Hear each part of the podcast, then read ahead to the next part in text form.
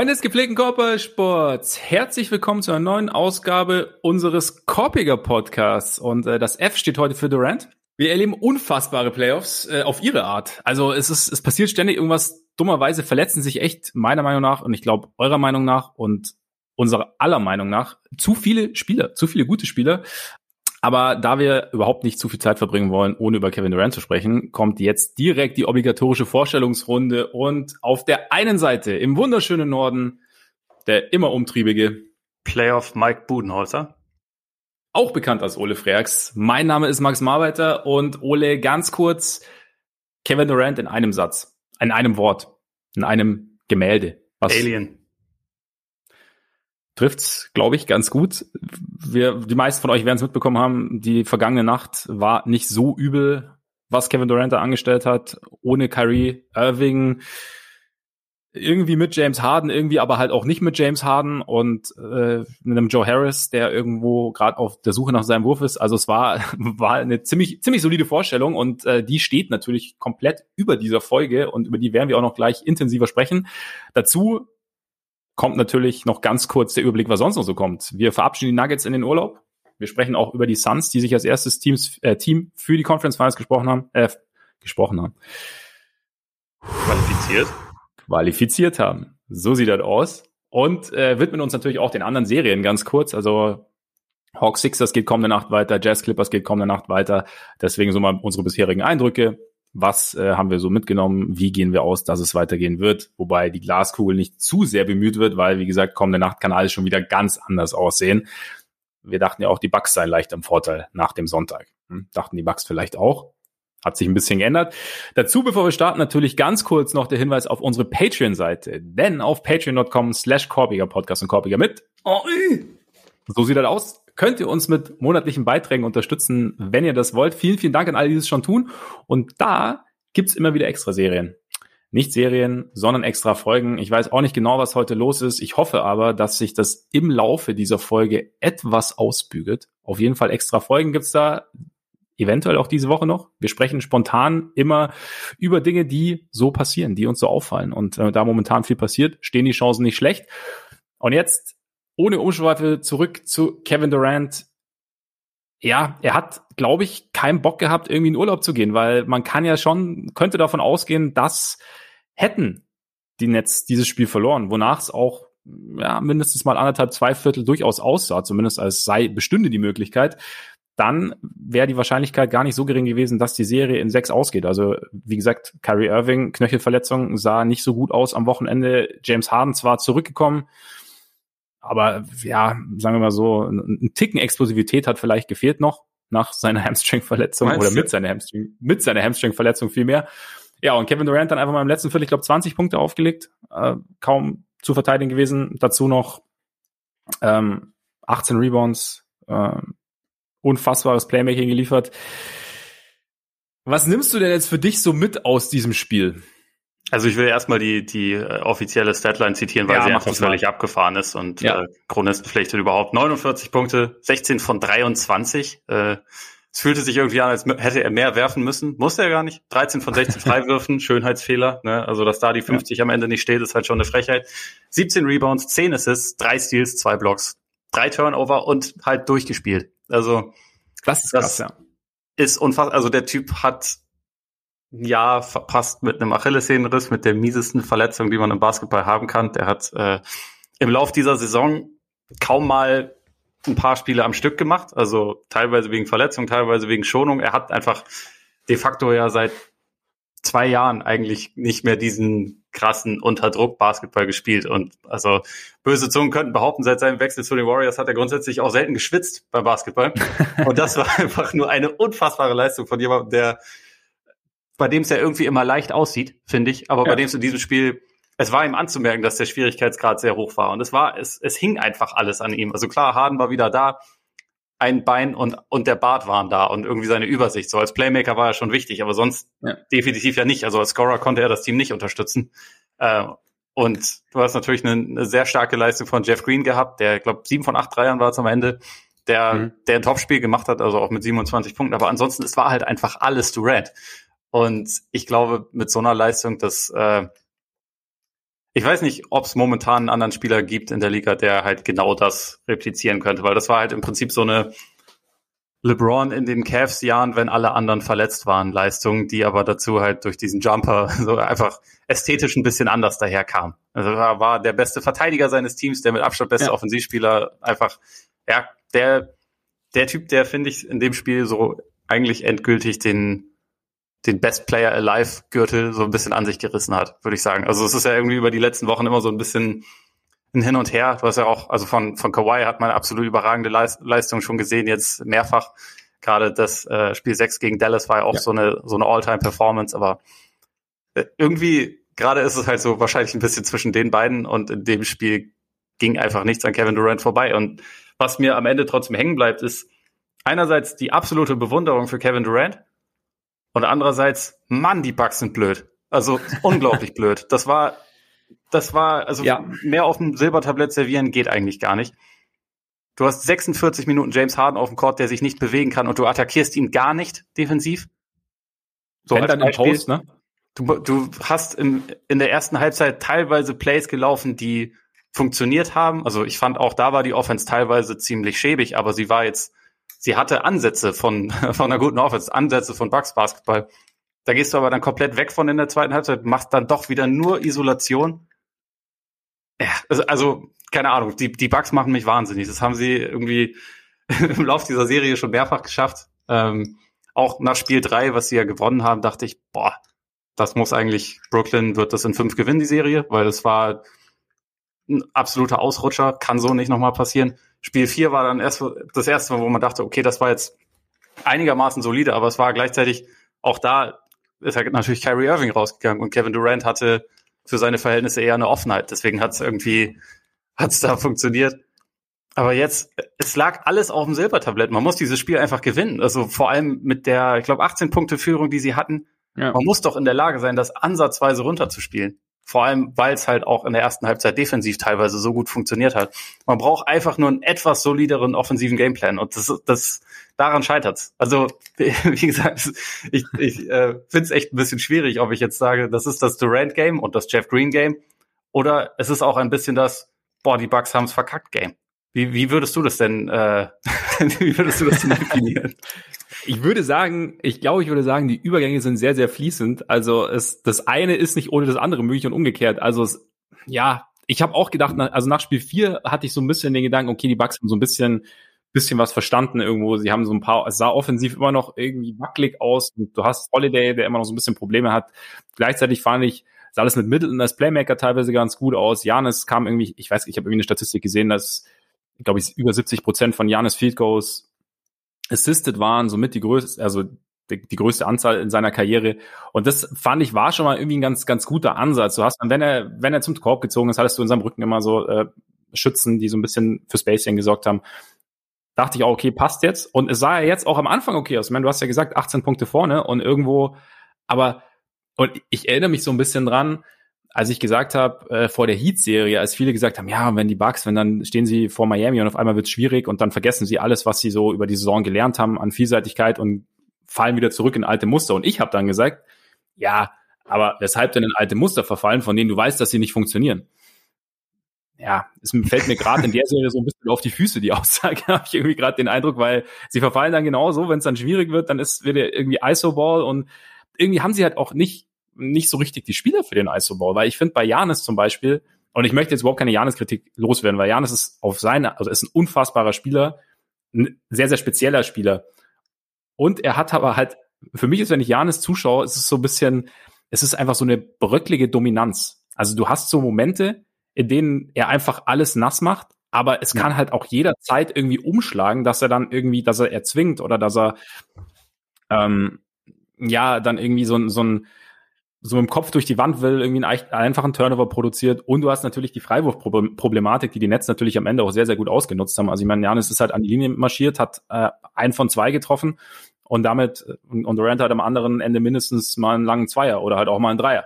Und von daher war das irgendwie relativ, ist es relativ schwierig, Middleton on-off, wobei er mir mittlerweile in der Serie finde ich ihn eigentlich relativ, relativ solide, äh, bis gut auch. Und hat auch immer wieder halt Phasen, in denen er die Bugs mal so ein bisschen, also er ist jetzt nicht derjenige, der das komplette Spiel über dominiert, aber Phasen, durch die er die Bugs so ein bisschen durchträgt, finde ich offensiv. Ja. Und von daher ist es in Ordnung. Und bei, ja, Holiday war am Anfang extrem gut, extrem aggressiv und ist dann auch so ein bisschen, sucht auch so ein bisschen seine Offense. Also die Bugs, wie gesagt, das, das Ding ist, was mich bei den Bugs einfach stört, sie sind kein Team, das, das über ISO kommen sollte, einfach weil die Spieler nicht, nicht dazu in der Lage klingt immer so gemein, weil die Spieler nie, nicht das Skillset genau mitbringen, um, um halt, beziehungsweise nicht diese Unvermeidlichkeit Extrembeispiel eines Kevin Durant haben oder aber ja, auch sie können, eines Kawhi. Sie können diesen ISO-Basketball können sie nicht auf dem Niveau der Netz ja. spielen. Das ist einfach, das ist einfach Fakt. Es ist nicht genau. ihre präferierte Spielweise, auch wenn sie in Middleton und in Holiday Leute haben, die das teilweise können. Also das spricht ihnen ja genau. niemand ab und ich finde, also man Middleton hat ihn Spiel drei am Ende ja auch so ein bisschen gewonnen, weil er letztendlich einen ISO-Korb mehr gemacht hat als, ja. als Durant. Also da hat er dieses Duell einmal gewonnen und das ist ja aller Ehren wert, aber das kann halt nicht die Hauptstrategie sein und dann über eine ganze zweite Halbzeit, wo das dann irgendwie so vergessen wird, dass man ja auch noch andere Möglichkeiten hat, dass man irgendwie mehr Plays laufen kann. Und die, die Nets haben ja diesen Ruf als das reine ISO-Team. Aber bei denen ist mehr Off-Ball-Bewegung zu sehen, häufig als ja. bei den Bucks. Und das darf halt Absolut. halt eigentlich nicht passieren, weil die Nets also in Bestbesetzung, das sind sie jetzt gerade natürlich nicht, aber sie sind halt normalerweise von ihrem Setup ja, würde man immer sagen, sehr von der, von der individuellen Klasse profitieren sie natürlich extrem. Ja. Aber die Bugs profitieren ja eigentlich davon, dass sie halt äh, variabel sind, dass sie relativ viele Waffen haben, dass sie irgendwie ja als als Team irgendwie dir auf unterschiedliche Arten und Weisen wehtun können, dass sie ja halt diese eine dominante, überpowernde Figur haben, aber halt auch dazu irgendwie relativ viel Shooting, dass sie halt Leute haben, die bisschen was mit, mit Ball in der Hand anfangen können, Shooter wie Bryn Forbes oder so, die, die du halt um Blöcke schicken kannst und so. Und sie nutzen es zu wenig. Und also, weil ja. du gesagt hast, du willst, du willst Janis nicht zu sehr kritisieren, das finde ich auch, finde ich auch einerseits okay. Ich meine, wenn man sich jetzt so seine Statistiken in der Serie anguckt, er macht ja, er haut ja auch einen äh, 30 Punkte Double Double nach dem anderen raus. Also es ist ja nicht so, dass er nicht produktiv wäre. Was ja. mich aber bei ihm wirklich stört, ist teilweise dieses Decision Making, weil er immer wieder die gegnerische Defense halt so vom Haken lässt. Also auch weiß nicht, ob du dieses eine Play gesehen hast, wo er, wo er von Harden verteidigt wird, den Ball so im Post bekommt. Harden mhm. schickt sogar die Hilfe weg und Janis versucht aber nicht, ihn irgendwie zu überpowern oder irgendeinen Move Richtung Korb zu machen oder, oder, den rauszuziehen. Den, den Jump Hook hat er ja leider nicht mal so richtig. Den sollte er sich langsam mal anschaffen. Vielleicht noch eher als die Sachen, an denen er jetzt die ganze Zeit arbeitet. Ja. Äh, sondern er dreht sich dann zur anderen Seite, versucht seinen Turnaround Jumper, der ja also natürlich kann er den treffen, aber es ist trotzdem immer ein Gewinn für die gegnerische Defense. Und das macht er in dieser Serie immer und immer wieder, dass er halt, äh, und ich meine, das war eine der, der guten Sachen in der ersten Hälfte, dass er halt da mal darauf verzichtet hat, unfassbar blöde Pull-Up-Dreier zu nehmen mit 18 Sekunden auf der Uhr, mhm. dass er sich das halt mal gespart hat. In der zweiten Halbzeit war es da wieder mehr zu sehen. Und auch wenn er in diesem Spiel die Hälfte davon getroffen hat, ist es ja jedes Mal freut sich die Defense, wenn Janis zu irgendwelchen Jumpern ansetzt. Und dass er das irgendwie dass das bei Job ihm nicht done. ankommt, dass das beim, beim Coaching-Staff offenbar nicht gut genug ankommt, als dass man ihm das dann irgendwie vielleicht mal austreibt oder sagt, hier, Janis, gib den Ball zu Holiday, stell einen Block für ihn, geh Richtung Korb, versuch auf die Art und Weise Aufmerksamkeit zu binden. Auf die Art und Weise bist du viel, viel gefährlicher. Das, das verwirrt mich irgendwie. Und auch, also, keine Ahnung, wenn ich Coaching-Staff der Bucks wäre, dann würde ich Janis für jeden Pull-up-Dreier mit 18 Sekunden auf der Uhr würde ich dem eine Geldstrafe aufbrummen. Und natürlich hat der, hat der mehr Geld als Gott, deswegen ist es auch ja. egal. Aber ja. irgendwas muss man doch machen, um, damit das ankommt, dass das einfach eine saublöde Idee ist und dass die gegnerische Defense das super geil findet, wenn du da hochsteigst und Dreier nimmst. Das wenn er dann einmal reinfällt. Aber weißt du, ich glaube, und genau das ist der Punkt. Also Janis teilweise fragwürdige Entscheidungen sind die eine Seite. Andererseits habe ich aber auch den Eindruck, dass eben die, dieses Setup der Bugs momentan, also nicht mal die Spieler, die um ihn rum sind, sondern die Art und Weise, wie sie spielen, es ihm halt auch maximal schwer macht und ihn irgendwie auch so ein bisschen eher dazu provoziert, das hin und wieder einfach mal zu machen, weil einfach Dinge, die irgendwie funktionieren würden, nicht, nicht konsequent genug durchgezogen werden und beziehungsweise halt eben genau dann dieser, dieser Fluss, der ja eigentlich da sein könnte. Also ich meine, du hast ja wirklich, du hast ja smarte Spieler im, im Team, du hast ja, du hast ja eigentlich so ich meine, ich habe vor der Serie auch gesagt, irgendwie Milwaukee ist eigentlich auf beiden Seiten ausbalancierter als Brooklyn. Also nicht, dass es deshalb stimmt, weil ich es gesagt habe, ne? aber so grundsätzlich war das so war, war, so, Annahme.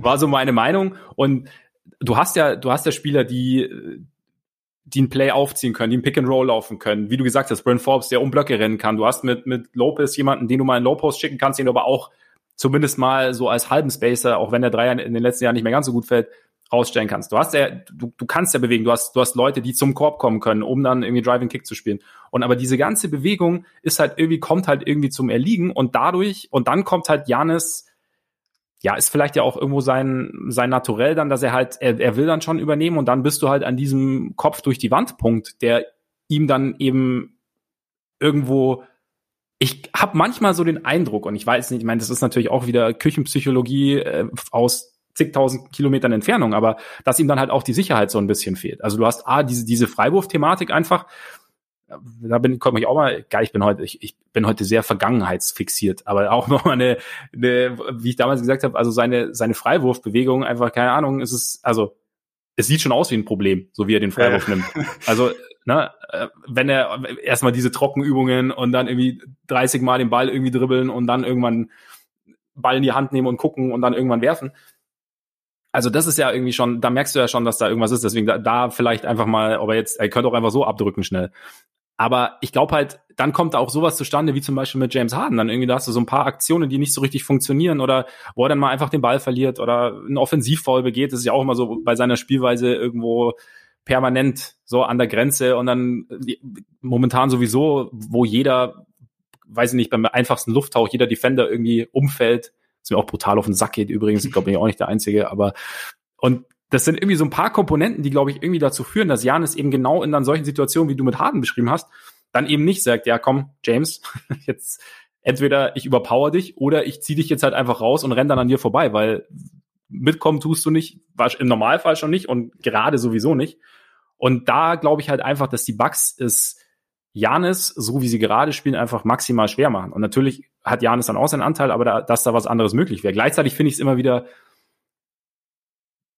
beeindruckend, wie schwer sich die Bugs tun, Vorteile auszunutzen. Also du hast immer so ja. das Gefühl, wie, also ich meine, du hast Harden angesprochen, aber es ist immer eher so, als, als fänden sie es jetzt, als würde es ihnen irgendwie Probleme bereiten, wenn sie sehen, ah, okay, da könnten wir was ausnutzen. Also als würdest du sie da irgendwie total aus der Bahn werfen, so, okay, jetzt müssen wir was, irgendwas anderes ausprobieren oder so. Also ja. so dieses typische Mismatches ausnutzen, bei dem man ja oft sagt, okay, wenn man es zu intensiv macht, dann bringt es sich so ein bisschen aus der Balance. Aber bei den Bugs habe ich so das Gefühl, es bringt sie dann so aus der Balance, nicht nur, dass sie es nicht machen, sondern dass der Rest dann auch nicht mehr richtig funktioniert.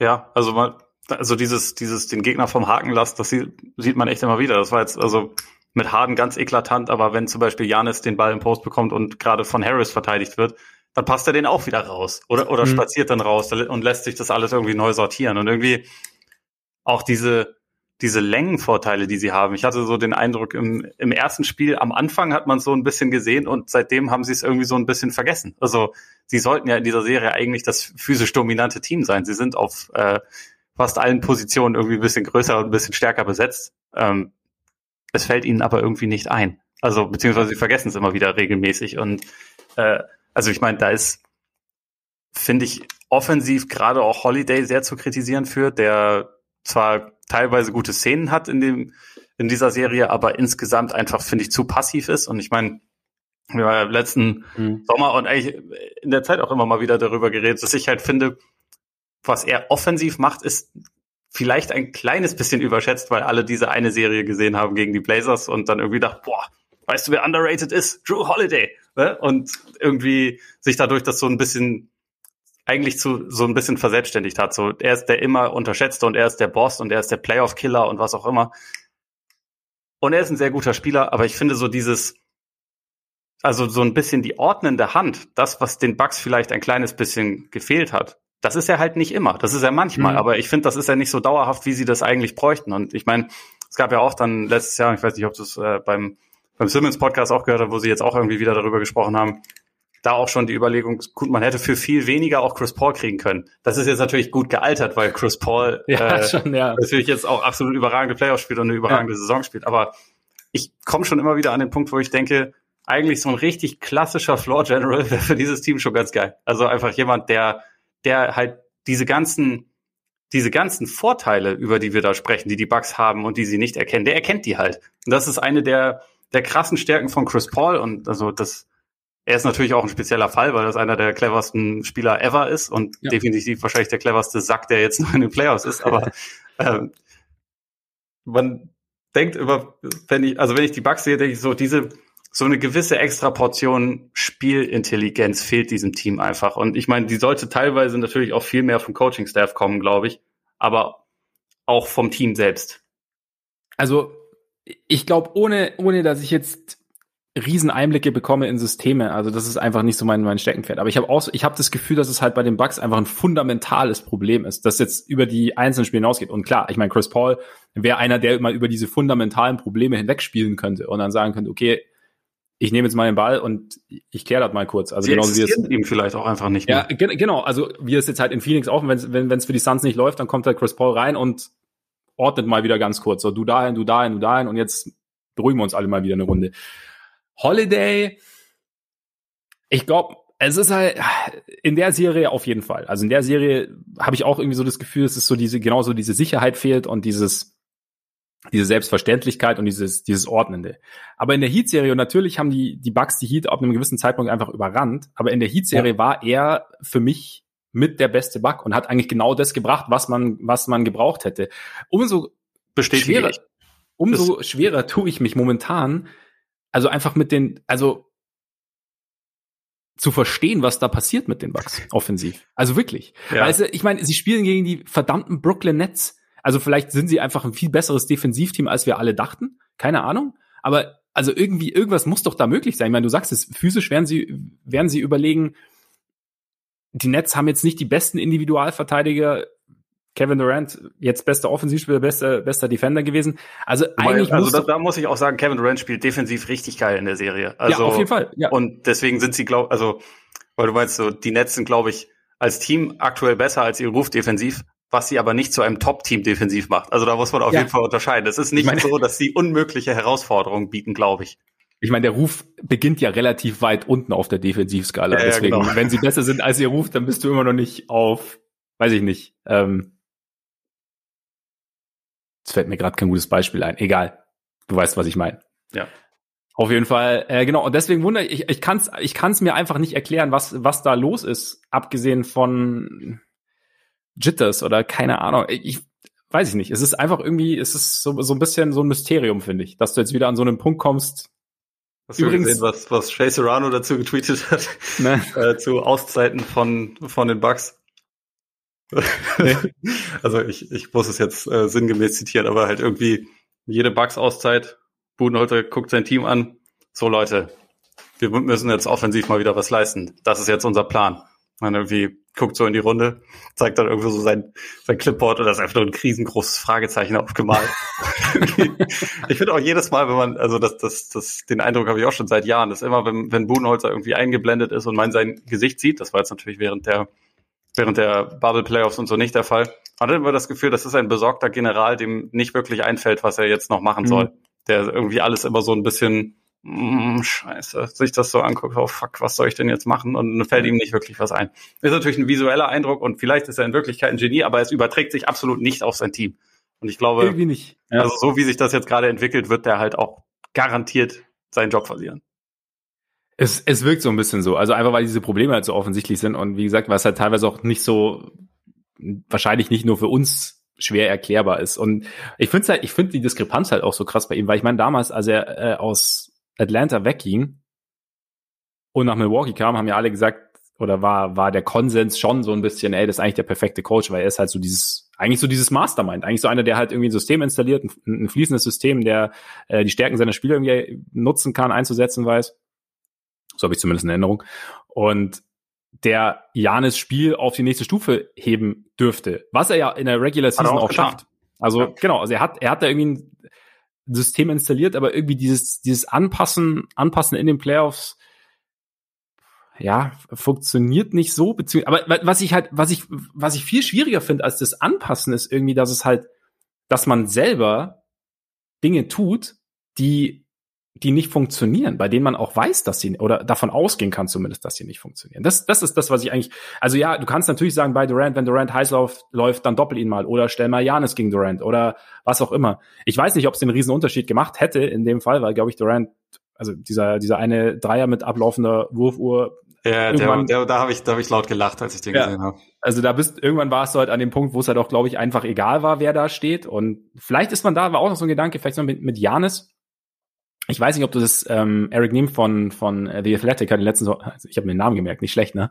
Ähm, auf der Pressekonferenz letztens äh, mal gefragt, äh, Screening, also wenn er quasi um Screens, um Blöcke rumlaufen soll, also dass es halt für ihn als größeren Spieler ja kompliziert ist sozusagen, aber weil er eine größere Angriffsfläche bietet und so, und Janis hat ihm dann zugestimmt, hat gesagt, ja, stimmt auf jeden Fall, weil eben es ist einfach schwieriger und gleichzeitig ähm, kann ich das extrem gut.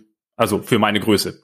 So. Mhm. Und dass wir bei Janis als Verteidiger, also so wie er oft halt verteidigt, dass er halt eben so dieser Free Safety ist hinten, der halt irgendwie aushilft, wo es halt ist, dass er da halt extrem gut ist und dass er für seine Größe extrem athletisch ist und deswegen halt auch für seine Größe ein sehr, sehr guter 1 gegen 1 Verteidiger ist. Aber dass wir ihn deshalb vielleicht auch so ein bisschen ja, irgendwo auf eine, auf eine Art überschätzen und ihm diese Aufgabe Durant eigentlich zuteilen, äh, zutrauen, weil wir sagen, okay, er ist eigentlich von der Länge her dafür gemacht, ihn zu contesten. Er ist mobil für diese Länge und müsste eigentlich mithalten können. Aber eigentlich, wenn man mal, wenn man genau hinschaut, ist es einfach für ihn wahnsinnig undankbar und vielleicht dann ist es, ist Middleton dann doch besser geeignet. Also ich weiß nicht, ob es so ist. Das war nur so ein Gedanke, den ich dann irgendwie hatte, darauf aufbauend auf dieser Diskussion. Ähm, weil man jetzt auch schon in der Serie ein paar Mal gesehen hat, dass er eben gegen Durant im 1 gegen 1 nicht immer so gut aussah. Ja, also dass man es jetzt in dem Spiel gar nicht versucht hat, das, das hat mich schon auch nicht, gewundert. Dass man es dann nicht so, versuchen muss. Ja, auf jeden Fall. Ich finde, die beste Option ist eindeutig Tucker. Das, das hat man ja vor allem über die letzten beiden Spiele gesehen. Ja. Das ist natürlich auch dann sehr davon abhängig, was die Linie der Refs ist. Also ob Tucker KD ein bisschen verprügeln darf oder nicht, äh, beziehungsweise wo, wo so die Grenze verläuft. Das ist ja in jedem Spiel ein bisschen unterschiedlich, aber er ist, glaube ich, die beste Option, die sie haben. Und letztendlich haben sie ihn ja auch dafür. Sie haben ihn, sie haben ja PJ Tucker nicht, damit er, damit er die Offense schmeißt. Da haben sie ja andere Genies für. aber ganz, ganz kurz, am Ende dieses Spiel verglichen mit Spiel 4 war es dann irgendwie auch am Ende vielleicht zwei Tacker-Dreier, die fallen, weil in Spiel 4 sind sie alle gefallen ja. und jetzt halt gar keiner. Also. Ja, ne? ja, ja, klar. So, solche, solche Nuancen machen dann gerne mal den Unterschied. Aber so, äh, ich finde, das ist eine ganz gute, also, oder beziehungsweise wahrscheinlich die beste Defensivoption. Ja. Ähm, Middleton ist okay. Janis, wie gesagt, hätte man gerne auch noch mehr ausprobieren können, aber ich finde das relativ wichtig zu betonen, sie haben dieses Spiel absolut nicht wegen ihrer Defense verloren. Ich finde, also auch wenn man jetzt ja. eine All-Time-Performance von KD gesehen hat, ähm, die beiden Spiele davor und auch hier, zumindest in der ersten Halbzeit, war das defensive Konzept ja sehr gut. Also wenn man die, die Nets bei den Scoring-Outputs hält, wo man jetzt die letzten Spiele hatte, also einmal irgendwie 86 Punkte ähm, und das alles, also das ist mhm. ja weit unter deren normalen Möglichkeiten, wie man so kennt. Klar, sie sind jetzt auch limitiert vom Personal her, aber das ist ja trotzdem was, wo man sagen muss, okay, wenn wir gegen dieses Team spielen, was sich ja in erster Linie über Offense definiert und das einigermaßen in solchen Bahnen halten können, also mit einem mit 15 Punkten im ersten Viertel und solchen Sachen, dann ist das ja erstmal nicht das Problem. Das Problem ist meiner Meinung nach die Offense. Und klar, du kannst de defensiv auch immer noch Sachen, Sachen verbessern, andere Sachen ausprobieren. Wie gesagt, dass, dass Janis quasi so wenig die Möglichkeit hatte oder gar nicht in diesem Spiel, hat mich auch ein bisschen gewundert. Mhm. Auch wenn es Gründe dafür gibt. Also ich, ich glaube tatsächlich bei ihm auch, dass er gegen manche Spieler wertvoller ist, wenn er quasi als Help eingesetzt wird. Ja und nicht als eins gegen eins Verteidiger, aber ja, sie, sie hätten es einfach offensiv zu Ende bringen müssen und sie hatten alle Möglichkeiten dafür und natürlich wirst du gegen Durant mal Phasen haben, wo man gegen den einfach nichts machen kann und letztendlich auch wenn da Janis steht, wenn der in, in so einem Modus ist, dann wird er über den halt auch drüber werfen im Zweifel. Aber du musst halt in der Lage sein, auf der Gegenseite eine Offense zu laufen ja. und nicht, ja. hm, ich habe jetzt den Ball, irgendwie bewegt sich hier nicht so viel, hm, ich habe einmal versucht reinzudribbeln, aber da stand dann einer im Weg. Blöd, dann gehe ich nochmal raus. Boah, okay, ja, oh, spiel jetzt den Ball ab, hier dribbel ja. du auch nochmal auf der Stelle und wirf dann. Das war ja ja. häufig die Offense und das darf es halt einfach nicht sein. Also ja. ich finde, gerade in den Playoffs zeichnen sich ja Teams und auch Stars da, dadurch aus, dass sie, wenn man ihnen die erste und die zweite und die dritte Option nimmt, weil das passiert nun mal, also selbst bei einem nicht überragenden Defensivteam wie den Nets, die bereiten sich schon auch auf das vor, was der Gegner kann. Also deswegen gibt's diese Mauer, mhm. deswegen weiß man, wie Janis seinen Spin-Move ein, einsetzt, um dann da dabei zu stehen. Das machen sie ja wirklich gut schon die ganze Serie über. Die, die Qualität zeigt sich halt dann, wenn man in der Lage ist zu kontern und sich halt nochmal was anderes zu überlegen. Und das nicht einfach nur ist, hm, ich nehme jetzt schwierige Pull-Up-Zweier am Mann und vielleicht treffe ich genug davon. Das ist ja, ja, was, was Middleton zum Beispiel viel macht und auch äh, einigermaßen regelmäßig hinbekommt. Aber und das ist auch am Ende von Spielen teilweise okay, aber es kann nicht das Einzige sein, was du machst ja. über eine gesamte Halbzeit. Also da komme ich immer wieder hin. Und das ist, das sind irgendwie fundamentale Probleme, die, die mich echt frustrieren. Also ich habe auch über die letzten Tage gedacht, als ich, als ich jetzt auch dachte, in dem Spiel ist KD wahrscheinlich alleine, also kein, kein Harden, kein Kyrie. Und ich meine, so wie sich das, also so früh wie auch der Ausfall von Kyrie kommuniziert wurde für Spiel 5, glaube ich jetzt nicht unbedingt, dass wir ihn in der Serie nochmal wiedersehen. Hm. Aber ich habe dann halt auch gedacht, gut, die Bucks werden jetzt sich wahrscheinlich irgendwie durchwurschteln, aber sie können danach eigentlich nicht denken, dass sie jetzt richtig geil sind, weil äh, so in Bestbesetzung wäre das halt nicht passiert. Und es ja. gibt immer noch krasse fundamentale Fehler und Probleme in diesem Team. Und irgendwie müssen die halt vielleicht dann auch direkt angegangen werden. Ich weiß es auch nicht. Ich, die Bugs frustrieren mich. Ja, es ist einfach ein Mysterium und trotzdem kann es sein, dass sie durchgehen. Also ich meine, wie gesagt, es hat, es braucht ja diese KD-Performance, klar. Ich meine, sonst ist ja gerade auch nicht keiner wirklich da, der mal übernehmen kann. Also gut, Jeff Green ist gut eingesprungen, aber trotzdem hat der auch so kreieren kann. Naja, keine Ahnung, es kann immer noch sein, dass sie dass es in sieben packen, wenn sollte Kyrie nicht zurückkommen. Wie gesagt, ich teile da irgendwie deine Meinung, weil also der Knöchel war schon sehr, sehr gedehnt, als er da ja. gelandet ist. Also das sah ja, schon, das sah, sah so schon übel aus. Also man manchmal, manchmal ist es ja einfach nicht, nicht wirklich zu bewerten und dann sieht es ja. schlimmer aus, als es, als es eigentlich ist. Aber ja.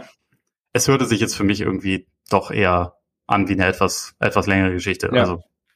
Genau. Und ich meine, solange Harden eben so, wie du sagst, also er ist da, er kann Playmaking liefern, so ein bisschen, bisschen aus dem Rückraum, aber er ist halt, er bringt halt keinerlei Dynamik irgendwie rein. Das heißt, Durant ist schon sehr auf sich allein gestellt und dann kann es, wie gesagt, also es war ja nicht so, dass die Bucks dann am Ende weit weg waren, so frustrierend das alles auch ist, aber ja. da vielleicht, ich will keine Ahnung, ich meine, Bucks, ich, ich, ich glaube, wir, wir kommen der ganzen Sache auch einfach nicht mehr auf den Grund. Also keine Ahnung, wenn Budenhäuser der Sache nicht auf den Grund kommt, ich, wir tun es irgendwie auch nicht. Äh, ganz, nochmal Durant, also du hast, du hast ja schon so, so, so deine Ode abgelassen, äh, keine Ahnung, ich finde es halt, was ich so geil finde eigentlich, also dass wir uns ja, wir, wir haben uns ja einerseits natürlich gefragt, wie wird er jemals wieder so dominant nach so einem Achillessehnenriss? Einerseits das, aber er musste ja auch vorher es einfach nie zeigen in Golden State, was er halt, also dass man mal wieder Kevin Durant im Modus, okay, ich gewinne jetzt allein ein Spiel. Ich weiß nicht, wann es das das letzte Mal so richtig gab. Also selbst in OK, also selbst in OKC hat er zumindest Westbrook an seiner Seite gehabt. Dann. Also er war ja irgendwie ganz, ganz selten nur noch in dieser Lage und das war jetzt halt einfach mal wieder krass zu sehen, wie, wie unvermeidlich er halt als, als Scorer ist. Und was ich aber auch krass fand, war so, so, so seine, sein Gefühl fürs Spiel. Also zum Beispiel, wie er so diese heiße Hand Jeff Green eine Zeit lang aktiv gesucht und dann auch gefunden hat. Wie ja. er ähm, im Post auch steht. einer Assist auf Shamit. Ja, äh, genau.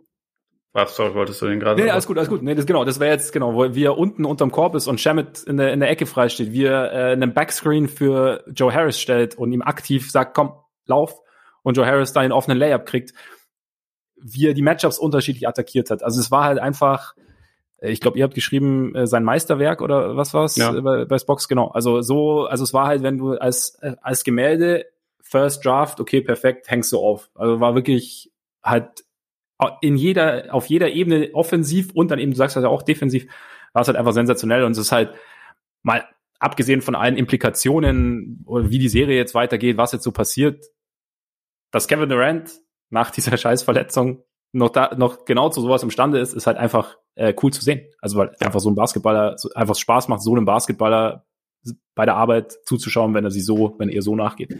Absolut. Ich finde, das, das, äh, das zeigt auch immer wieder, dass es dann doch irgendwie ein bisschen, bisschen geiler ist, wenn es wirklich um was geht, weil, also man kann ja hier auch äh, eins und eins zusammenzählen und sagen, wenn, wenn die Bucks das gewinnen, dann gewinnen sie auf jeden Fall auch die Serie, glaube ich. Und äh, mhm. ich glaube, das hat er gut gelesen und er hat dieses Spiel einfach, also in allen Facetten, wie du schon, wie du schon angesprochen hast, er hat sein Spiel, er hat sein Team angeleitet, er hat die Punkte gemacht, er hat, glaube ich, insgesamt durch Assists und eigene Punkte irgendwie 77 Punkte oder sowas verantwortet. Also einfach nur eine unfassbare Leistung. Äh, ja, kann, kann man irgendwie, also ich finde Meisterwerk trifft eigentlich ganz gut. Ich weiß nicht, ja. ich weiß nicht, ob ich von ihm individuell schon mal ein besseres Spiel gesehen habe als die Sonne. Und man hat von ihm schon sehr, sehr viele, sehr krasse Spiele gesehen. Absolut. Aber äh, das war, das war einfach nur unfassbar bemerkenswert. Ja, hat äh, mega Spaß gemacht. Trotzdem ist jetzt halt echt die Frage, wie, wie siehst du denn die Serie jetzt Ach, trotz allem. Also ich, ich will da ehrlich gesagt nicht mal mehr irgendwas, irgendwas vorhersagen. Ich, auch ich glaube ne? nur in dem Spiel 7 würde ich jetzt nicht gegen Kevin Durant tippen. Deswegen. Nee. Nee. Und irgendwie, ich habe langsam den Eindruck, ich habe mich jetzt genug über die Bugs aufgeregt und so richtig, richtig viel Bock habe ich nicht mehr auf den Bock. Schön gesagt, schön gesagt. Aber das ist mein subjektiver Eindruck und sie ja. können, also sie können die Serie ja durchaus noch gewinnen, wenn sie jetzt irgendwie checken, was sie, was sie machen können. Aber ich bin mir nicht so sicher, ob sie das tun werden und irgendwie ja, mehr, mehr sage ich dazu. Ja, wie gesagt, ich meine, also sie waren jetzt nah dran und wenn wir nochmal zur Defense zurückkommen, also klar, Durant hat jetzt dieses Spiel, aber ich habe in Spiel 4 auch ganz kurz den Eindruck gehabt, okay, es ist halt für ihn auch, wenn er so ganz alleine ist gegen ein Team wie Milwaukee, das eben verschiedene Verteidiger, verschiedene gute Verteidiger entgegenstellen kann, ihn mit verschiedenen Problemen ähm, konfrontieren kann, dass das für ihn auch nicht unbedingt dann immer so einfach ist, so gut er ist. Und da war, und jetzt hast, hast du natürlich das andere Extrem gehabt und jetzt bin ich mal gespannt, also wie es, wie, wie es sich im nächsten Spiel gestaltet. Wie gesagt, ich meine, es gibt auch bei Netz noch Raum nach oben. Joe Harris zum Beispiel, der ja. die letzten drei Spiele wirklich Probleme hat mit seinem Wurf. Also es ist jetzt nicht so, dass, dass Kevin Durant immer ein fast perfektes Spiel abliefern muss, aber ja. Es schadet auf jeden Fall nicht, wenn er es macht. Es schadet nicht, aber trotzdem würde ich sagen, stand jetzt, also durch diese Verletzungen eben, so bitter das ist, haben es eigentlich die Bucks trotzdem in der Hand. Also es liegt an den Bucks, ob sie die Serie gewinnen oder nicht. Ja, aber es liegt an den Bucks, ist halt äh, kann, kann schwierig werden, kann schwierig werden. Ja. Ja, wer äh, schon im Urlaub ist, starke Überleitung, der MVP. Also der MVP der letzten beiden Jahre ist noch drin. Der aktuelle MVP ist rausgegangen 0-4. Die Nuggets gegen Phoenix. Jokic auch mit einem Flagrant 2 sich aus den Playoffs verabschiedet. Ich habe jetzt die letzten Tage viel gehört über diese großen Fragen der Nuggets und ähm, natürlich sieht man jetzt auch die Suns, die einfach so gefühlt seit Spiel 4 gegen die Lakers einfach einen unfassbaren Lauf haben. Nicht nur gefühlt. Auch, also ja, der einen unfassbaren Lauf haben, kein Spiel mehr verloren haben. Und dass man jetzt, und ja, ich habe auch gehört, ja, ob die, ob die Nuggets dieses Spiel oder überhaupt nicht auch mit Murray eine Chance gehabt hätten. Ich bin kein Fan solcher solcher Mutmaßungen einfach, weil es halt wirklich, also der, der Recency Bias da halt eine Riesenrolle spielt. Ich meine, die Suns sehen momentan einfach aus wie ein unfassbar gutes Basketballteam, einfach weil sie ein unfassbar gutes Basketballteam sind. Und die Nuggets waren halt in ihrer jetzigen Zusammensetzung einfach absolut unperfekt. Also Gefundenes Fressen waren sie vor ja. allem auch für die Suns. Also dieser Backcourt war halt natürlich, ich meine, es waren halt, es waren halt Rollenspieler, die irgendwie gegen Chris Paul spielen mussten. Und ich glaube halt, zum Beispiel jetzt ein Ding, wenn, wenn Murray drin ist, übt er natürlich auch mehr defensiven Druck auf die Suns aus, was dann wiederum Energie kostet und so. Also deswegen, ähm, aber wie wie schätzt du denn jetzt die, die Nuggets so momentan so ein? Also Aaron Gordon war so ein bisschen Fragezeichen, hat nicht die beste Serie gespielt. Dann eben Murray kommt im Laufe der kommenden Saison zurück. Und aber wie sind die Nuggets eigentlich immer noch so weit, wie sie waren, kurz bevor sich Murrays Kreuzband gerissen hat? Oder hat sich jetzt irgendwas, hat sich für dich irgendwas verändert jetzt durch die Serie? Mm, also, was ich denke, was man vielleicht in der, in der Offseason angehen sollte, wäre halt jemand, der also so ein bisschen diese alte Gary Harris-Rolle einnehmen kann, so ein bisschen so ein Point-of-Attack-Defender, weil das ist halt, ist halt Murray definitiv nicht. Ähm, das stimmt. Und also PJ Doja kannst du das vielleicht ein bisschen mehr machen lassen, aber also das war jetzt in dieser Serie schon sehr eklatant, dass das halt einfach ein. Können wir ganz kurz, können wir ja. ihn Pierre-Jean Dosier nennen? Ich versuche dran zu denken, aber. Okay, Entschuldigung, kam mir, kam mir, ich weiß auch nicht warum, ja. Ich, ich, ich guck mal. Ja, vielleicht. Guck mal wie wir das dosieren. Ja. Aber oh, schön. Oh, oh, nee, ähm, ich würde schätzen, dass die Nuggets in Bestbesetzung schon nächstes Jahr auch definitiv oben mitspielen können. Also auch dieses Jahr war das ja so, als sie Gordon bekommen haben und ihre ersten Spiele da äh, sehr erfolgreich absolviert haben, habe ich irgendwie auch schon mit der Vorstellung äh, geliebäugelt, sie als Finals-Team aus dem Westen zu tippen. Einfach weil ich da schon dachte, ich weiß nicht, ob die ob die Lakers fit durch die Playoffs kommen. Ich weiß nicht, wem ich da sonst so vertraue. So ein Stück weit ist das auch immer noch so, aber hm. ähm, da dachte ich schon so, Denver, klar, kann schon passieren. Und ich meine, ich finde ganz viele Sachen, die man jetzt irgendwie gesehen hat und die jetzt harsch kritisiert werden, die äh, vieles wird sich halt ein bisschen fügen. Also beispielsweise Aaron Gordon muss halt nicht denn deine dritte oder vierte Option sein, sondern rückt halt einen weiter nach hinten. Und das ist, glaube ich, ganz gut für ihn, weil er war jetzt halt einfach total überfordert, das muss man sagen. Also er war auch offensiv total enttäuschend, aber sie haben ihn auch nicht dafür geholt, dass er irgendwie da deine, deine Offense schmeißt, sondern eher, dass er halt so ein bisschen von dieser Aufbaubewegung profitiert, dass er halt leichte, leichte Punkte am Korb macht und defensiv halt seinen, seinen Job erledigt. Und also defensiv, gerade gegen, gegen Portland fand ich ihn da teilweise auch gut. Also mhm es war insgesamt noch nicht genau das, was sie sich von ihm erhofft haben, aber ist halt auch schwierig. Also sie waren einfach ja auch nicht das Team, was sie sein wollten.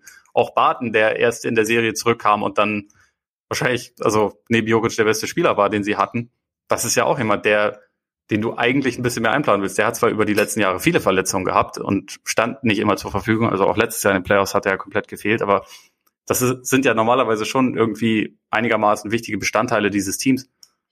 Und Porter mit einer Rückenverletzung und so. Also keine ja. Ahnung, für, für mich ist jetzt irgendwie gerade nicht der Punkt, wo das Sinn macht, zu sagen, nö, alles, was die Nuggets machen, ist scheiße, das wird nie und nimmer werden, weil eigentlich äh, habe ich da schon mehr Vertrauen und eigentlich ja. finde ich auch den, den Kader einigermaßen sinnvoll zusammengestellt, auch wenn es sicherlich noch ein, zwei äh, Problemzonen gibt, die man angehen kann. Also wie gesagt, Point of Attack Defense wäre so, ja. das war jetzt natürlich auch in dieser Serie ein sehr extremes Beispiel, weil die weil die Suns den besten Backcourt der Liga haben. Ja. Ähm, und dieser Backcourt wiederum selber defensiv gar nicht gefordert war. Weil, also genau, Paul wurde ja. nicht beschäftigt. Ne? So, ja. also, so ein Campazzo kann den nicht beschäftigen. Morris dann vielleicht ein bisschen, aber Morris mu musste ja aus irgendeinem Grund bis zum letzten Spiel warten, dass er in die Starting Five rücken durfte, obwohl er halt mit großem Abstand der einzige gute Backcourt-Spieler war, oder? Also ja. der einzige über, überdurchschnittliche, den, der, der, der, den die Nuggets dann noch hatten. die erste fünf wirklich, also der eben nie, der vielleicht ein bisschen, also ein Rollenspieler plus ist sozusagen. Ja, genau. Also genau. So, und ja. also, keine Ahnung, da, sie waren letztendlich in diesem äh, Duell komplett overmatched. Und ja. vor allem, weil halt gerade das, was die, was die größte Stärke der Suns ist, war in diesem Duell die größte Schwäche der Nuggets. Also auch mit dem, da kommt natürlich das Jokic-Thema auch dazu, dass du halt mit ihm nur auf eine bestimmte Art und Weise verteidigen kannst und jemand wie Chris Paul, aber auch Booker, der ja auch ein absoluter Killer aus der Mitteldistanz ist, äh, das natürlich dann gerne ausnutzt. Ich meine, also gerade in Spiel 4 war es ja unfassbar, wie Paul, ich glaube, im dritten Viertel sechs Midranger in Folge genommen hat und alle so vom, vom rechten Elbow alle drin und man dachte, okay, mach einfach noch 20. So, ja. es, es, geht ja. immer, es wird alles fallen. So, das, das waren einfach auch schon sehr spezielle Umstände und wenn wir jetzt, also wegen diesem Spekulativen, ne? also wenn mhm. Murray jetzt dabei wäre, die Serie hätte sicherlich anders ausgesehen, aber vielleicht hätten die Suns sie trotzdem gewonnen, weil halt Kann genau sein, dieses klar, Matchup schlecht ist für Denver. Das, das muss man, glaube ich, sagen. Aber auf jeden Fall. das trifft auch nicht auf alle anderen Teams zu. Also, und Erstens, ich meine, die, die Blazers haben ja auch einen super Backcourt und die haben trotzdem nicht gewonnen gegen, gegen Denver. Das sind ja. dann halt auch solche Sachen. Also. Ja.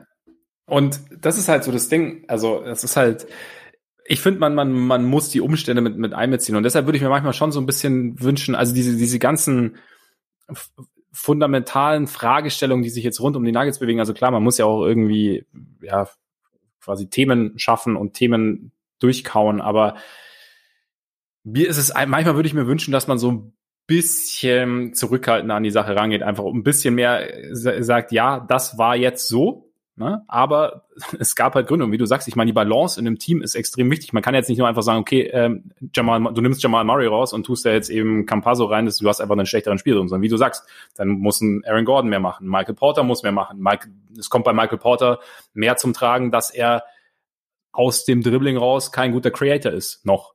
Das sind alles so Sachen, und dadurch funktioniert das ganze offensive System nicht. Dadurch bringst du die Suns Defense, die ja ohnehin schon extrem gut ist, weniger in Bewegung. Dadurch hat Jokic auch wieder ein bisschen schwerer. Dadurch muss sich Jokic offensiv mehr auch, äh, auspowern. Defensiv, klar, ich meine, diese, diese, diese Problematiken gibt es grundsätzlich, aber es gibt ja kein perfektes Basketballteam. Das heißt, auch die Nuggets im Bestbesetzung sind kein perfektes Team, die Suns sind kein perfektes Team. Die Bucks sind nah dran. Aber ja. Aber weißt du, und deswegen würde ich mir manchmal wünschen, dass man da so ein bisschen, bisschen mehr den Kontext bildet und einfach sagt, man könnte die, die Saison der Nuggets auch einfach insofern einfach mal abhaken, okay, natürlich, das Team hat äh, gewisse Schwächen, aber es gab, ist es mit Murrays Verletzung, mit auch Bartons Verletzung, ist dann einfach dann zu viel weggebrochen, als dass da irgendwie war, wesentlich mehr drin gewesen war, wäre gegen ein Team, das sich auch so ein bisschen, das eh eine gut, extrem gute Regular Season gespielt hat, das extrem gut zusammengestellt ist, das extrem ausbalanciert ist und das sich auch gerade in so ein bisschen in so einen Rausch gespielt hat. Und Punkt. Ja. Und klar, ist jetzt die Frage, verlängerst du oder was passiert mit Barton, der glaube ich eine Player Option hat, ja, die er nicht unbedingt ziehen muss, genau. Was machst du zum Beispiel mit Millsap? Aber wie, wie wird's mit Porter Jr. weitergehen? Das ist eine allgemeine Fragestellung. Aber ich würde es nicht so immer fundamental dann in Frage stellen, nur weil man jetzt mit einem Sweep rausgegangen ist, was natürlich bitter ist. Nur weil sicherlich auch nicht alles perfekt gelaufen ist. Wie, wie du sagst, dass, dass Morris erst im letzten Spiel starten durfte. Aber ja, ich, wie gesagt, ich würde es gern mit ein bisschen mehr Zurückhaltung irgendwie betrachten. Ja, ich meine, es ist aber, glaube ich, auch häufig gerade bei den Nuggets und bei Jokic auch so, dass relativ viele Leute einfach grundsätzlich nicht so richtig davon überzeugt sind, was da laufen und dass das deswegen ja, das so, so sein wird, bis da mal eine Meisterschaft gewonnen wird oder so. Ja. Und selbst dann kommt das vielleicht, also ich meine auch mit dem, ja, ein MVP kann ja nicht gesweept werden in den Playoffs. So. Das wird ja jetzt auch immer gesagt. Und das, ja. also das wird jetzt quasi als, als ähm, der als ein Argument dafür genommen, warum diese MVP-Wahl Quatsch ist. Aber, und das ist ja auch nur von Leuten, die halt sowieso schon vorher ihre Meinung natürlich so fest geformt hatten ja. und die sie dann im Nachhinein irgendwie bestätigt wissen wollen, obwohl das eine nichts mit dem anderen zu tun hat. So ist es. Und, und so ist es halt mit den, mit den Nuggets auch. Also die sind ja letztes Jahr auch in die Conference Finals gekommen und haben, äh, also haben da natürlich gegen die Lakers letztendlich keine richtig gute Chance gehabt. Also die Serie war vielleicht nicht ganz so deutlich wie so ein 4-1 es andeutet, aber man dachte jetzt nicht wirklich, dass sie das gewinnen würden. Aber ja. selbst wenn, das waren die Conference Finals und jetzt gehen sie halt ohne ihren zweitbesten Spieler in der, in der zweiten Runde raus. Das heißt dann nicht, dass sie das, dass da fundamental alles falsch läuft. Es gibt natürlich Sachen, wo man denkt, okay, mit diese, also durch Jokic hat man defensiv eine sehr spezielle Herausforderung und man muss sich da sehr speziell aufstellen, um der, um der beizukommen. Das ist ja, ja das ist ja korrekt. Das ist ja auch irgendwie, finde ich, finde ich, richtig analysiert, aber das heißt nicht, alles, was sie da machen, ist falsch oder der, der, der MVP Award ist jetzt nicht valide oder was auch immer. Es ist halt, ja. Zumal diese Herausforderung zu meistern ist. Andere Teams haben andere Herausforderungen. Also zum Beispiel, weiß ich nicht, wenn du einen, einen kleinen Guard hast oder der einer deiner besten Spieler ist. Oder also weißt du, es ist ja immer so. Und, und ich, ja, ich meine, defensiv ist der Center halt nicht so zu verstecken, wie das ein kleiner Guard abs ist. Ne, absolut, absolut. Absolut. Also ich will es jetzt nicht vergleichen, so das ist, das ist das Gleiche, aber es ist halt, ne, es gibt halt diverse unterschiedliche Arten defensiver Herausforderungen und bei Jokic ist es nun mal so.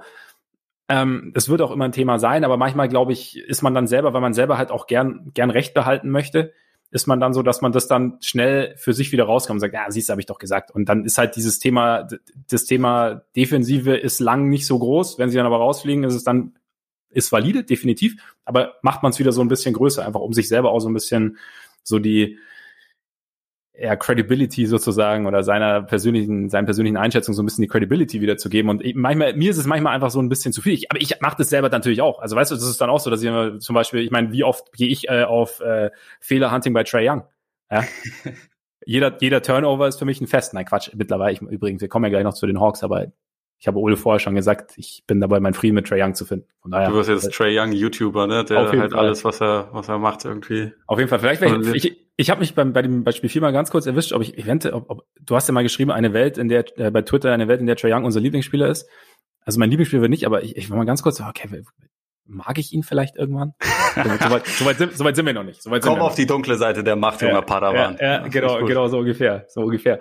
Aber ja, sieht man mich dann vielleicht auch, weißt du, wie den Schatten damals von Anakin Skywalker in ähm, hier Episode 1 sieht man meinen dann mit so einer fransigen Frisur. Ja. Nur im Vordergrund meine Glatze und im Hintergrund so die fransige Frisur dann. So ja, ich, ich, das ist eine gute Vorstellung. Vielleicht sollten ja. wir das mal als, als äh, Coverbild. Äh, auf jeden Fall. Auf jeden Fall. Fände ich auf jeden Fall ganz gut. Ja. Aber noch kurz zu den Nuggets. Ähm, dass Jokic ejected wurde, wie fandest du das? Fandest du das, also hat das Foul das bei deiner Meinung nach gerechtfertigt? Spielt es eine Rolle? Also ich weiß, ich glaube, irgendjemand hat nicht Stephen A. Smith gesagt, äh, du wirst den MVP bis zum Ende sehen und da jetzt den MVP direkt rauszuschmeißen, ja, es war hart. Ich glaube nicht, dass sich groß was dran geändert hätte an dem Spiel, also am Ausgang. Also auch wenn die Nuggets, glaube ich, bei äh, acht hinten waren zu dem Zeitpunkt. Also es war jetzt noch alles andere als, als entschieden. Aber im Großen und Ganzen ist es eine Diskussion. Da kannst du natürlich die Diskussion aufmachen, welchen welches Standing sollte, sollte Jokic haben? Ich finde halt nicht ich glaube, sagen wir mal so, sagen wir mal so, wenn die Refs den Eindruck haben, dass das Foul einfach für sie in dem Moment zu hart war, also wenn es einfach nur, wenn wir betrachten das Foul quasi im Vakuum, dann sollen sie ihn ejecten, meiner Meinung nach. Weißt ja, ich sehe ich nämlich auch so. Ich finde halt, diese Reputation soll ja im Idealfall eigentlich keine Rolle spielen, sondern ja. es soll eine Rolle spielen, was macht er da? Und das war einfach genau. ein, ja, ziemlich asoziales und ein bisschen gefährliches Foul, was er da begangen hat. Ja. Und also es ist äh, gut, dass er ihn da nicht voll erwischt hat, aber er hat ihn nun mal erwischt. Und die Art und Weise, wie er es gemacht hat, die ist halt irgendwie doch relativ klar aggressiv. Und dann, ja, ja so, also ich finde es, man, man hört das immer so, er ist der MVP deiner Liga. Und ja klar, aber er macht ja in dem Fall einfach eine er, ziemlich dumme Aktion. Und also genau. für mich ist das halt so ein Foul gewesen, das war irgendwie auf der Grenze zwischen Flagrant 1 und 2 also Flagrant auf jeden Fall und eins mhm. von beiden muss es dann halt sein. Und wenn der Ref das so bewertet, dann soll er da halt ein Flagrant 2 äh, draus machen und gut ist. Also ich ja. fand es jetzt nicht irgendwie äh, eine Fehlentscheidung und ich fand es auch nicht, dass das ein Argument ist, dass der, dass das der MVP deiner Liga ist der, und man ihn deswegen da nicht rauswerfen darf. Ja. Es wird vielleicht bei anderen Superstars manchmal so gehandhabt, aber es sollte eigentlich nicht so sein. Genau, es heißt eher so, dass man es bei anderen Superstars hinterfragen sollte. Also quasi so dieses Ding. Und natürlich möchtest du die besten Spieler auf dem Platz haben, aber da müssen sich die besten Spieler halt auch so verhalten, dass sie auf dem Platz stehen können. Vielleicht, vielleicht hätte man aber Kevin Durant auch rauswerfen sollen dafür, dass sein Bodyguard äh, PJ Tucker schubst während dem Spiel. Das ist, das ist ja eigentlich auch unfassbar asozial, wenn man so mal, mal ganz ehrlich ist. Ja. Das sollte nicht passieren. Das sollte nicht passieren. Aber gleichzeitig kannst du dafür Kevin Durant auch nicht verantwortlich machen, sondern nur den Bodyguard. Ja, oder ja. Meinst du, er hat ihn, oder meinst du, er hat ihn dazu angehalten, also, im Zweifelsfall auch auf dem Feld hat ihn da hergewunken. Ja, komm, jetzt schubst ja. ihn mal um. Ja. Ich glaube, so, nee. so hatten sie das besprochen. Ja, wahrscheinlich. Wahrscheinlich schon vor dem Spiel. Aber wenn, wenn Ding, der olle PJ mich wieder fault, dann kommst du runter genau, und schubst dann, den. Dann komm mal her, komm mal her. Ähm, nee, aber ich glaube im Endeffekt, ich meine, Jokic, ich nehme ihm auch ab, dass er, dass es jetzt halt, er wollte irgendwie ein hartes Foul begehen und es war jetzt, er wollte ihn jetzt nicht verletzen und so und es hat ihm ja auch offensichtlich leid getan und von daher, das ist das eine. Das andere ist, es war ein, es war ein extrem hartes Fall. Wenn die Refs es so bewerten, dass ein Flagrant 2 ist, dann Ejection. Also es ist halt einfach dann irgendwie so. Und ob da jetzt, ja. ob das jetzt der MVP ist oder der, der neunte Mann, der mal ein paar Minuten sieht, ist dann in dem Fall, sollte in dem Fall einfach keine Rolle spielen. Und insofern war es dann vielleicht auch irgendwie mal, ja, wäre wär schön, wenn es öfter so gehandhabt würde. Sofern es dann, dann auch richtig ist. Aber wie gesagt, ich weiß nicht, ob es einen riesen Unterschied gemacht hätte. Zu den Suns jetzt noch ganz kurz es ist ja unfassbar schwer, diese Playoffs zu bewerten, also gerade auch mit diesen ganzen verdammten Verletzungen. Also normalerweise ja. vor, vor einer Woche oder vor zwei Wochen hat man gesagt, okay, Brooklyn im Normalfall, also ohne Lakers und aber und die Nets, wenn alle fit sind und jetzt bist du irgendwie so dabei, okay, fliegt Brooklyn gegen irgendwie mysteriöse Bugs raus am Ende noch und mysteriös. Ja, ich, ich versuche, ich habe ein nettes Wort versucht zu finden. Und man weiß nicht, aber sind die Suns jetzt also dann hast du Utah, die irgendwie, ja, na, kommen wir auch noch gleich zu. Aber sind die Suns für dich jetzt ein Favorit mit? Oder einer der, oder ist, sieht man es jetzt dann, ist, ist es zu extrem jetzt irgendwo?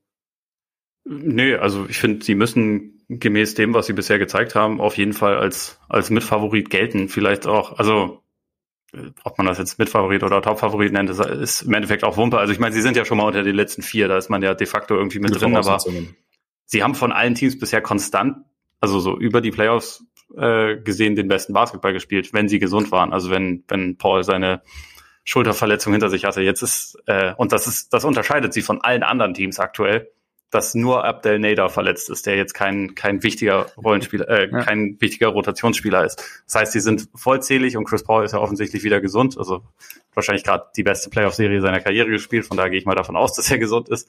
Ähm, gemäß dem klar, muss man sie absolut auf dem Schirm haben. Sie spielen auch einen wunderschönen Basketball, verteidigen auf einem sehr, sehr hohen Niveau, spielen vorne einfach so variabel und variantenreich. Also das, das ist irgendwie das, was mir bei ihnen am besten gefällt, weil das ist so ein mhm. Team, das weiß genau, was seine Stärken sind und nutzt sie auch entsprechend ein. Das ist halt so dieser, ja, sorry nochmal auf die Bugs. Das ist halt auch der, dieser, dieser gravierende Unterschied, weil ich glaube nicht, dass die Suns zwingend mehr, mehr Talent haben als Milwaukee. Sie sind mhm. also zumindest in der Spitze bin ich mir nicht so ganz sicher. Sie sind vielleicht ein bisschen runder zusammengestellt. Also einfach, weil sie auf allen Positionen irgendwie einfach gute Leute haben, die unterschiedliche Skillsets haben und sich irgendwie da sehr, sehr gut ergänzen. Also das finde ich schon, es ist ein exzellent zusammengestelltes Basketballteam. Es ist aber vielleicht, es, es hat jetzt ja nicht einen Top 5 Spieler oder so, sondern es kommt halt sehr über die Summe seiner Teile. Und das ist, äh, ist schon relativ speziell. Also hebt sich, finde ich, halt, also ich meine, Utah geht auch in diese Richtung. Utah ist momentan aber auch nicht vollzählig. Die Clippers sind nicht vollzählig, dafür fehlt Sergi Barker. Bei, ähm, bei Utah können wir ja mal sehen, ob vielleicht Mike Conley nochmal zurückkehrt mhm. und dann auch auf einem Oberschenkel spielt wie James Harden oder so. Das, äh, die haben ja letztendlich so, glaube ich, die gleichen Probleme gerade. Ja. Ähm, du Conley sitzt schon länger, oder? Ja, ja, aber ich meine, bei Harden hatte das ja während der Saison auch die ganze Zeit. Ja, nee, und hat damit auch schon 18 Spiele gefehlt. Also es ist ja der gleiche Oberschenkel. Ja. Äh, das heißt, es ist auch kein, kein ganz neues Thema. Im, Im Osten, wenn man sich da umschaut, bei den Hawks fehlt die Andre Hunter, auch nicht ganz unwichtig. Bei den Sixers ist Embiid gerade limitiert. Bei den Green Nets wissen wir Bescheid. Bei den Bucks fehlt Dante DiVincenzo, der, also auch wenn er jetzt nicht der, der, der große Name ist, ja dieses Team irgendwie schon ein bisschen bisschen abrundet, würde ich mal sagen, mhm. an der, der schon fehlt, meiner Meinung nach. Ja. Ähm, bei den Suns ist das momentan einfach nicht so. Und ich finde, die wirken gerade auch auf eine Art und Weise selbstbewusst und selbstverständlich, äh, die, die schon speziell ist. Das ist halt dann die Frage, ob man das dann in der, in der nächsten Serie auch noch so abrufen kann, weil man muss bei allem sagen und bei aller Dominanz, die sie bisher auch teilweise ausgestrahlt haben, dieses Nuggets-Matchup kam ihnen schon auch sehr, sehr, sehr doll entgegen, fand ich. Mhm. Also ja, natürlich auch deshalb, weil Aiton sich so gut verkauft hat mit Jokic, also dass er in mehreren Spielen eigentlich fast auf gleicher Höhe war zu, zu Jokic, ist ja schon, schon Wahnsinn. Und das ist auch nicht das, was ich vorher gedacht hätte, aber das hat er halt einfach wieder sehr, sehr gut gemacht. Aber ansonsten ist gerade aufgrund dieser, dieser Backcourt-Diskrepanz und der unsortierten Defense der Nuggets, die sich irgendwie äh, neu formiert und neu, also so ein bisschen neu finden musste, die ja eh schon nicht auf dem allerhöchsten Niveau war. Das kam den Suns schon sehr gelegen und ich gehe mal davon aus, dass das, dass äh, sie noch auf bessere Teams treffen werden und man dann halt mal sehen muss, inwieweit sich das so bestätigen lässt. Aber bisher ist es ist es sau stark, was sie machen. Und man muss auch dazu sagen, so richtig geile Point of Attack Defense haben jetzt die Jazz oder die Clippers auch nicht. Und Patrick haben die Nets Beverly. auch nicht. Und haben die Hawks auch nicht. Dann haben die Bucks haben's und die Sixers haben's. Und sonst haben es eigentlich nicht so viele Teams. Und Beverly, geh mir weg mit Beverly. Also ein paar, paar gute Possessions gehabt gegen Mitchell jetzt im Spiel. Ja, ja, hatte ein paar ganz gute Possessions, aber. Wurde auch ja. extra gelobt von Tai Lu. Aber ja. Christopher Paulus ist relativ clever, Leuten Fouls anzuhängen. Ja, stimmt. Das könnte. Patrick Beverly soll den mal übers ganze Feld jagen und dann nach zwei Minuten drei Fouls haben und dann, ja. dann schauen wir mal, wie die Point of Attack aussieht. ja, das stimmt natürlich. Ja, bei den Suns, also ich finde ja einerseits klar, war ja vor, vor den Playoffs die Riesendiskussion, unerfahren und so, ist ein bisschen schwierig wahrscheinlich und ähm, dann gibt's Zitter vielleicht das Händchen so ein bisschen. Am Anfang sah es teilweise so aus, mittlerweile irgendwie, finde ich schon krass, wie alle abliefern irgendwie. Also Bridges, Aiden, also vor allem Aiden finde ich ja. extrem beeindruckend, einfach wie er sich in seinen, also auch im Laufe seiner ersten Playoffs so entwickelt, zu so einem einfach extrem guten, fast, wenn er noch einen Dreier hätte, fast optimalen Bigman. Also wir haben ja oft drüber gesprochen, also A, wie er verteidigt, B, wie er äh, einfach unglaublich aktiv ist, zum Ring rollt, ähm, jeden Fastbreak mitsprintet und damit andere Bigs beschäftigt finde ich schon, finde ich schon echt beeindruckend. Und dazu, ja, ich meine, Matchup, klar, also ein bisschen, du hast bei den Clippers natürlich so diese, diese, sollten sie durchkommen oder halt, nur ganz kurz halt als Beispiel, diese dominanten Flügel. Aber ich habe irgendwie bei den Suns gerade auch so den Eindruck, klar, das Matchup gegen die Nuggets war, äh, kam ihnen entgegen, auch eben aufgrund dieses mangelnder Dynamik aus dem Backcourt raus, aber die Lakers kamen ihnen theoretisch nicht entgegen kam natürlich auch, dann kam ihm wiederum die Davis-Verletzung entgegen, sollte man nicht, nicht außer Acht lassen. Aber Paul war auch ja. schon extrem limitiert in dieser Serie, muss man auch dazu sagen. Also, und von, von Spiel eins an im Endeffekt hat sich dann hinten raus ein bisschen gebessert. Aber also irgendwo, also sie haben irgendwie schon so ein Tal halt durchschritten in den Playoffs. Und sie haben Möglichkeiten, finde ich, also wir haben ja auch während der Saison oft gesagt, wie gut sie ausbalanciert sind, Möglichkeiten halt auf unterschiedliche Matchups zu reagieren. Und ich glaube, sie sind vielleicht eins der Teams, das mit am besten dafür ausgerüstet ist, halt nicht, nicht komplett in der Matchup-Hölle zu landen. Sollte es dann vielleicht im Fall, so, also ne, so weit sind wir natürlich noch nicht, aber wenn dann im Beat käme oder wie auch immer, wäre es vielleicht nochmal was anderes. Aber irgendwo, Aiden hat halt diese, Aiden hat jetzt diesen Physis-Aspekt auch so ein bisschen rausgenommen in den ersten beiden Serien. Von daher, also ich, ich es klingt für mich jetzt nicht mehr total abwegig zu sagen, dass, dass, dass die Suns am Ende durchgehen. Nee, total abwegig ist es nicht. Es ist, ich, ich. Gesagt ähm, ist es natürlich auch nicht, ne? Also. Genau. Und ich habe äh, mir für diese Playoffs eigentlich jetzt auch auferlegt, dass ich solche Sachen, äh, dass ich mich mit sowas zurückhalte, einfach wegen den ganzen Verletzungen und so. Ich ja. finde, das ist alles ja. irgendwie so schnelllebig und dadurch, dass man halt. Jinxen. Genau. Deswegen, ich sage jetzt nur zu dem, bisher waren sie von allen Teams, die da noch sind, glaube ich, das, was mich am meisten überzeugt hat. Und ja. äh, das, äh, so, so nehme ich das jetzt mal äh, mit, du mit in die nächste Runde du nimmst dir quasi ein bisschen Beispiel an mir am Anfang und äh, legst den Fokus auf die Vergangenheit und die Glaskugel gleichzeitig in den Schrank. Genau, weil also zum Beispiel die Clippers haben einige Spiele gehabt, in denen ich äh, sie eigentlich am stärksten fand, aber sie haben auch diese Totalausfälle und sie sind halt irgendwie einfach ein komisches Team, finde ich. Mhm. Also allein schon, weil man das Gefühl hat, sie müssen sich in jede Serie reinfühlen. Ähm, also so, sollen wir überleiten? Ja, auf jeden Fall, ja, genau. Ähm, einfach weil es manchmal so, also sowohl gegen Dallas als auch jetzt gegen, gegen Utah sind das dann in den ersten Spielen so einigermaßen, also denkt man einigermaßen offensichtliche Sachen, die irgendwie komisch sind. Also die Rotation ist dann weird, du hast irgendwie ganz viel Rondo drin, du verbannst einen Terrence Mann irgendwie wieder komplett, obwohl er in der Serie davor ja mega überzeugt hat. Du hast diese Defense gegen, gegen Mitchell, der sich immer wieder einen Luke Kennard rauspicken kann und reagierst mhm. darauf nicht und solche Sachen. Das, das häuft sich ja irgendwie so ein bisschen. Das war auch gegen Dallas schon so. Und dann stellt man das aber mal um Und dann sieht's eigentlich deutlich besser aus. Also dann, dann ja. sind sie auch relativ schnell halt doch wieder eigentlich ein ziemliches Top-Team.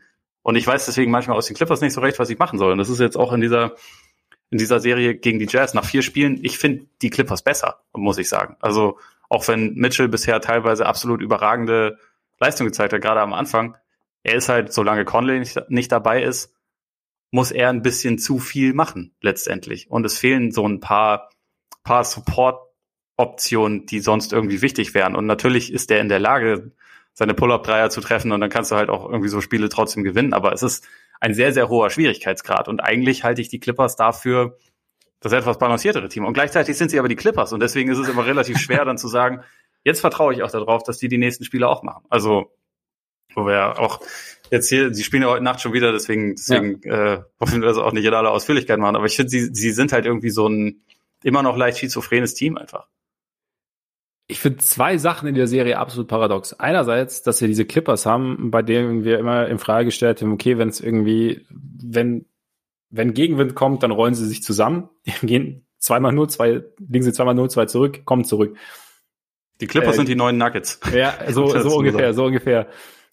Äh, sage ich gleich auch noch was dazu. Das andere sind für mich, sind für mich die Jazz. Also wir haben immer gesagt, die Jazz sind irgendwie so dieses, dieses unfassbare Team, das äh, Teambasketball gespielt, das äh, bei dem sich die, bei denen der Ball läuft, bei denen die Spieler sich bewegen, das unfassbar schwer zu packen ist, denen aber halt so dieser Closer fehlt. So, jetzt haben sie den Closer, bewegen aber sonst irgendwie fast nichts mehr. Also übertrieben formuliert. Also es ist, ich fand jetzt wirklich, und, und das ist sicherlich auch zum Teil ein Verdienst der Clippers, jetzt gerade in Spiel 4, in dem sie sie eigentlich im Endeffekt von Anfang an überrannt haben oder ihnen die Luft ja. abgeschnürt haben, einfach defensiv, weil sie echt sehr aggressiv verteidigt haben, irgendwie dieses Switching-Scheme zieht ja. halt den Jazz und ihrer Bewegung teilweise so ein bisschen den Zahn. Ja, genau. Weil, weil, die, weil die Clippers es halt auch richtig durchziehen und halt eben auch durch ihre Länge da die, die, die richtigen Leute haben, äh, immer wieder in den Passing-Lanes waren und deswegen finde ich also da ist natürlich der Punkt Conley natürlich schon extrem wichtig, denke ich, bei den, bei den Jazz, einfach weil der jemand wäre, also teilweise haben, haben sie ja auch so, du hast, natürlich hast du einen Verteidiger auf, auf Mitchell, aber so ein bisschen ja, wie, wie bei Doncic, dass sich dann auch schon so ein, zwei auch in seine Richtung orientieren. Und da dachte man halt, dass das die, die Jazz besser bestrafen können als die Mavs. Und irgendwie funktioniert es halt, oder hat es in den letzten beiden Spielen eben nicht mehr so gut funktioniert.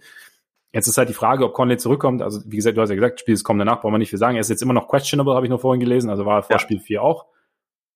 Was es heißt, keine Ahnung, brauchen wir jetzt auch nicht weiter groß, groß zu besprechen, würde ihnen natürlich schon, schon extrem weiterhelfen. Aber ich finde auch die Clippers zum Beispiel offensiv, also klar, du hast Leonard und du hast auch auch Paul George, Shoutout, spielt, Absolut. Gute, spielt gute Playoffs. Tut er wirklich. Das, lassen wir den Mann jetzt einfach mal in Ruhe Basketball spielen. Er ist jetzt, ne, nach Spiel 1 war ja schon wieder äh, Pandemic P und so, fanden wir beide, waren wir sogar einig. Nicht hier bei uns. Richtig. Wir, das, äh, wir haben immer an ihn geglaubt. Das, das C, das C steht nämlich für Paul George.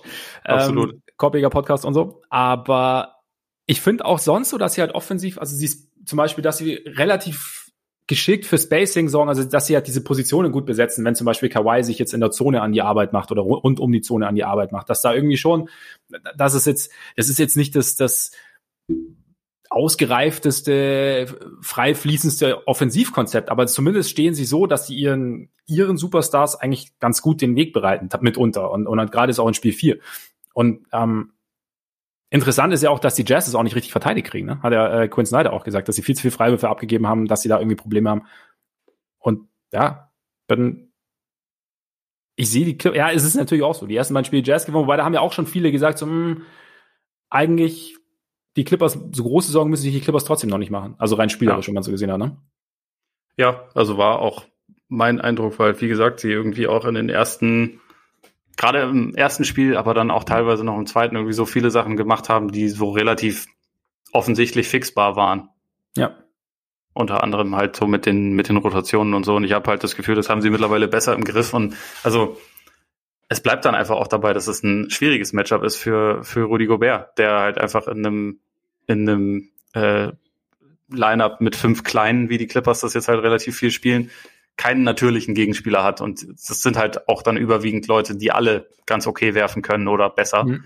Und das macht es dann einfach für ihn kompliziert. Also er hat es ja teilweise trotzdem auch schon geschafft, so gute, gute Szenen und gute Possessions in der, in der Serie zu haben. Aber es ist auf Dauer einfach schwer, ihn in diesem Duell zu maximieren. Und ich glaube, dass, mhm. also, wo du schon gesagt hast, so die, die Jazz haben da einfach einigermaßen große Schwierigkeiten mit, das zu verteidigen. Aber mal gucken. Ja. Also man, ja. man äh, ich meine, gleichzeitig da nicht so viel Vertrauen haben. Ja, also gleichzeitig kommt es, glaube ich, auch oft einfach so ein bisschen, denke ich mal, wir haben so, ich habe es ja vorher bei PJ Tucker kurz gesagt, der, der in Spiel 3, äh, Spiel 4 heiß gelaufen ist, jetzt nichts getroffen hat in Spiel 5. Marcus Morris, glaube ich, die ersten drei Spiele zusammen, 23 Punkte, kaum was von draußen getroffen. Jetzt in Spiel 4 irgendwie direkt zwei Dreier am Anfang, permanent irgendwie aktiv gewesen und seinen Wurf gefunden. Und manchmal ist es vielleicht auch, also gerade dann irgendwie, wenn sich zwei Teams treffen, klar, du hast die Matchups und du hast die Adjustments, aber manchmal ist es vielleicht dann auch so, so ungern man es manchmal sagt, so, okay, ja, weiß ich nicht, Spieler X läuft entweder heiß oder trifft Würfe, die er normalerweise trifft, zumindest mal solide und damit hast du schon, also hebst du zumindest mal deinen Floor irgendwie an. Ja, ja, das nicht. ist auch so. Also Make or Miss League und so. Also ja, ich fand zwar in, in Spiel 4 waren die Clippers insgesamt auch besser, aber ja. es ist letztendlich brauchst du halt trotzdem auch solche solche Leistungen, die nicht immer genau gleich sind, aber die halt ja das dann irgendwie manchmal einfach prägen. Also es können halt auch wie jetzt heute Nacht so ohne Jeff Green gewinnen die Nets das Spiel auch nicht, obwohl ja. Durant eins der besten Spiele ever macht. So es braucht halt einfach dann immer noch Unterstützung. und Man weiß nicht immer, woher sie ja. woher sie dann kommen wird. Nee, absolut. Also das eben lässt sich lässt sich irgendwie schwer schwer vorhersehen. Hast du sonst noch was zu der Serie oder sollen wir direkt mal ja. zu der für uns Machen wir weiter mit der anderen, die die noch noch unvorhersehbarer ist, finde ich, durch diesen Embiid-Faktor. Also ja. irgendwie, wenn er, wenn er zur Verfügung steht und gesund ist und dominiert, dann gewinnen die Sixers das und wenn nicht, dann ist offen. Also ich fand es ja in Spiel 4 tatsächlich relativ unglaublich, dass die Sixers das hergegeben haben, weil sie eigentlich mhm. relativ lange, finde ich, schon so wirken, also nicht als hätten sie es jetzt außer Reichweite gebracht, aber als hätten sie es einigermaßen unter Kontrolle. Und es haben letztendlich so ein, zwei Plays gefehlt, um das zu Ende zu bringen. Und ich dachte die ganze Zeit, jetzt das werdet ihr ja schon noch hinbekommen, oder? Und jetzt haben sie es halt nicht hinbekommen, weil also unter anderem ja auch im Beat dann am Ende noch einen verlegt hat, den er normalerweise einfach reinstopft und dann ist die Geschichte durch und dann ist wahrscheinlich auch die Serie durch. Jetzt ist sie stattdessen halt wieder einigermaßen offen, weil man einfach ja. nicht weiß, wie geht's denn jetzt weiter mit dem Meniskus? Also über drei Spiele sah es so aus, als würde ihn das überhaupt nicht einschrecken. Also minimal vielleicht ein ganz kleines bisschen defensiv, was so seine seine äh, Seitwärtsbewegung angeht, hatte ich den Eindruck, dass er da vielleicht ein ganz kleines bisschen langsamer ist als sonst, aber offensiv war er ja dominant. Und, und im Spiel 4 ist ihm halt überhaupt nichts gelungen. Das ist halt die Frage, inwieweit sich das jetzt, also in welche Richtung es dann im nächsten Spiel wieder gehen wird. Ja, ich meine, die berühmte Regenerationszeit ist jetzt nicht allzu lang, also ja. direkt die übernächste Nacht jetzt oder halt jetzt kommende Nacht eben ist, ist Spiel 5. Ja, also auf jeden Fall. Ich hatte auch so das Gefühl, so eigentlich auch, dass die, also auch als die Halle im Spiel war, dass die Sixers eigentlich dann doch immer wieder eine, eine ganz gute Antwort kurzfristig irgendwie gefunden haben. Wie du sagst, ich dachte auch, das, das passt schon. Und dann äh, hat es dann irgendwie, hat es dann irgendwie nicht gepasst. Also ich sehe sie, also krass finde ich halt, dass du halt, dass sie irgendwie in einem Spiel, in dem bei Embiid halt in der zweiten Halbzeit wirklich gar nichts geht. Also wir haben ja dann schon die, die diversen Zahlen gehört. Ich habe zwölf Würfe in oder zwölf Würfe in Folge daneben gesetzt und historisch schlecht sozusagen. Und ja. das so, so ein Spiel dann trotzdem ja irgendwo eigentlich fast, ich sage jetzt nicht ein Must-Win ist, aber das, dass sie das eigentlich so sehr im Griff haben, sollte ja trotzdem irgendwo, sollte ja trotzdem irgendwo Mut machen. Was ich mich so ein bisschen gefragt habe, also Danny Green raus, ne? Ja. Sah auch, ähm, jetzt ging Trey Young nicht immer so gut aus. Und sie brauchen auf jeden Fall, sie brauchen auf jeden Fall ihr Spacing, sehe ich schon auch. Aber warst du überrascht, dass Korkmaz kam? Oder hättest du dir überlegt, ich meine, George Hill spielt keine wahnsinnig gute Serie. Also äh, Doc Rivers hat auch schon mal so leise Kritik geäußert. Wäre er jetzt vielleicht nicht der natürlichere Nachfolger gewesen, vielleicht für, für Danny Green oder vielleicht sogar Thibault? Oder bringst du dann die Balance wieder durcheinander, weil du Thibault nicht als, nicht von der Bank als zusätzlichen defensiven Look bringen kannst? Also ich weiß nicht, wie hast du, oder hast du gedacht, okay, Korkmaz, nee, passt? Ich fand Korkmaz an sich okay. Also letztendlich ist, finde ich, so bei den, bei den Sixers, wenn man jetzt von den so Top 4 absieht, also äh, Simmons, Harris, Embiid und Curry ist es, finde ich, also und das bezieht teilweise sogar Danny Green mit ein, der natürlich irgendwie ein bisschen anderes Pedigree hat, aber der auch mittlerweile einfach nicht mehr der verlässlichste Spieler ist. Ich finde, bei den Sixers musst du in fast jedem Spiel immer erstmal rausfinden, wer ist heute wer ist heute gut drauf, wer mhm. trifft heute ein paar Würfe und wer nicht. Also es ist ja irgendwie jedes Mal wieder so, ein, so eine Zusammenbastelei. Und ich finde, Korkmaz ist halt von den verfügbaren Spielern, die da noch waren, der beste Schütze, zusammen mit Shake Milton wahrscheinlich. Und Shake Milton ist aber jemand, den man in der Second äh, Unit vielleicht ein bisschen mehr braucht. Also so mit ein bisschen, ja. weil der noch ein bisschen zusätzliches Ballhandling so. bringt. Via Hill auch, finde ich. Und deswegen denkt man halt vielleicht, okay, dann schauen wir doch mal, was, was Korkmaz heute hat, ob der irgendwie zwei, drei Dreier treffen kann in einem Lineup, was sowieso gut funktioniert, weil das ist ja seit, seit Jahren das Gesetz. Wenn Embiid drauf ist, funktioniert es ja irgendwie bei den Sixers. ähm, und auf die Art und Weise versucht, einen Rhythmus zu bekommen. Also das fand ich jetzt nicht grundsätzlich falsch. Äh, ich nee, könnte mir trotzdem vorstellen, dass man vielleicht ähm, entscheidet, gut, wir brauchen aber defensiv irgendwie da noch ein bisschen, bisschen mehr Saft quasi. Also gerade wenn es halt bei den Hawks ein bisschen besser läuft, deswegen Tybull rein. Aber also, ich meine, hier war das jetzt letztendlich auch so, die, die erste Halbzeit verlief ja gut. Also sie absolut, waren, glaube ich, mit absolut. 13 vorne zur Pause. In der zweiten Halbzeit ist ja. ihnen halt die Offense komplett flöten gegangen. Aber auch da, also ich glaube, es ist wirklich von der Zusammensetzung der Sixers her weiterhin so, dass sie von Spiel zu Spiel ein bisschen rausfinden müssen, wer wer bringt uns denn heute ja. was? Also genau diese Rollenspieler-Thematik, die du gerade angesprochen hast, die ist halt bei denen, finde ich, noch viel, viel extremer als bei den meisten anderen Teams. Ja, das stimmt schon. Das stimmt. Und ich meine, also du hast recht, es hat, also, es hat auch defensiv funktioniert. Ich meine, die Hawks haben im ersten Viertel, glaube ich, 20 Punkte gemacht. Also da das oder haben wahnsinnig viele Würfe vergeben. Und ja, es ist vielleicht auch so ein bisschen, so ein bisschen tatsächlich so ein Balance-Ding. Klar, Green vereint beides so ein bisschen, auch wenn der Wurf natürlich regelmäßig kommt und geht, aber grundsätzlich nimmst du ihn halt dann doch ernst, weil du auch nicht willst, dass er heiß läuft. Und das wiederum schafft dann wieder Platz für Ben Simmons, den er irgendwo auch braucht. Und von daher, also war jetzt, wie gesagt, war jetzt nur so ein Gedanke, den ich hatte, als ich es gesehen habe, oder ob ich, weil ich mir einfach jetzt nicht sicher war, ob es jetzt für mich die, die natürliche erste Option gewesen wäre, aber ich kann es auf jeden Fall nachvollziehen, zumal Korkmaz ja auch den einen oder anderen wirklich wichtigen Dreier getroffen hat. Und ja, es ist, ähm, ich finde, was, was ich krass finde noch, äh, kurz mal Props an Trey Young, also sie machen es ihm echt schwer, so mit der Länge und so, merkt man auch, geht jetzt nicht spurlos an ihm vorüber. Er ist jetzt nicht mehr ganz so dominant wie jetzt im ersten Spiel, wie auch in der Serie gegen, gegen die Knicks, aber er findet halt immer noch Lösungen, ne? Also muss man, ja. muss man schon echt sagen und spielt immer noch also klar, mit ein oder anderen Turnover ist man mehr dabei und, und, und der, die Quoten sind leiden teilweise vielleicht, aber trotzdem, also ne, immer noch guter Mann. Ja, ich, also in dem Spiel 18 Assists und zwei ja. Turnover ist schon ja. unfassbar, finde ich, bei ja. dem Schwierigkeitsgrad und bei der Art von Verteidiger, die ihm gegenüberstanden. Eben, also das, immer einen, einen Simmons oder Tybull, das sind schon, sind halt beides wirklich absolute Top-Optionen, sind ja auch ja. beide jetzt ins, ins All-Defensive-Team ja. gekommen. Also ja. auch Tybull trotz wenigen Minuten und ich glaube, wenn der zehn Minuten mehr pro Spiel kriegen würde, wäre der halt First Team und wahrscheinlich Defensive Player of the Year. Also das sind wirklich schon, das sind schon richtig harte Jungs, gegen die der da spielen muss. Und äh, ich glaube, er hat so ein bisschen gebraucht, um sich da, um sich da umzustellen, nachdem es ja im ersten Spiel wirklich ein Spaziergang war. Also gerade in der ersten Halbzeit jedenfalls. Äh, aber er macht das gut und also das, das finde ich halt echt beeindruckend, wie er halt auch zu so einer Art Problemlöser auf hohem Niveau geworden ist. Und äh, da, also es kommt bei den Hawks, finde ich, auch immer wieder so zum Tragen, dass sie halt wirklich dann einige Spieler haben, die dann auch punktuell irgendwie heiß laufen können und was übernehmen können. Also auch Bogdanovic ist mittlerweile irgendwie wieder gefühlt ein bisschen mehr drin in der Serie. Mhm. Und äh, es läuft aber halt alles bei Young zusammen. Und wie der das, wie der das schafft und auch, also jetzt war ja auch der Lob dann auf einmal wieder zurück, den sie ihm irgendwie für ein, zwei Spiele fast komplett genommen hatten. So, ja. Er kommt jetzt wieder in die Zone und äh, ich finde bei ihm als Zuschauer und wahrscheinlich auch als Gegenspieler, der da dann irgendwie in Korbnähe wartet und äh, rausfinden muss, muss ich den jetzt blocken oder muss ich den Pass verhindern? Man weiß es ja wirklich erst wenn es dann soweit ist, ob er gerade wirft oder ob er, ja. ob er den Pass spielt. Und das finde ich halt total krass, weil er das schon sehr, sehr gut manipuliert und das halt so lange herauszögert, bis er halt den Defender da hat, wo er ihn haben will. Das hat ja manchmal was so von, von einem Elfmeter, wo der Torwart irgendwie verladen wird. Und er macht das halt ja. immer und immer wieder. Das ist schon, finde ich, sehr, sehr beeindruckend. Weil er das, also gerade in diesem Spiel hat er es halt auch wirklich sein Abschluss war nicht so gut, aber ansonsten so als Playmaker hat er es ja wirklich fast fehlerlos gespielt. Absolut, absolut. Also diese, diese ganzen, haben wir auch schon mal gesagt, diese ganzen ganz kleinen Bewegungen, die einfach dir gar nicht so wirklich viel verraten, was gleich passiert. Das ist schon eigentlich, äh, ist schon, schon krass zu sehen.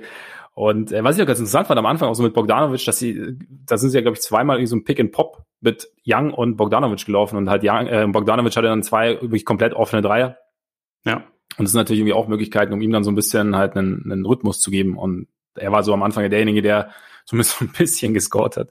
Und ja, also die Serie, ja, wie du sagst, im Endeffekt kommt es halt darauf an, welchen Embiid man zu sehen bekommt und ob's, ob er halt wirklich den ein bisschen mehr Lift hat, ein bisschen mehr Power hat, dass er auch mal zur Abwechslung an Capella vorbeikommt.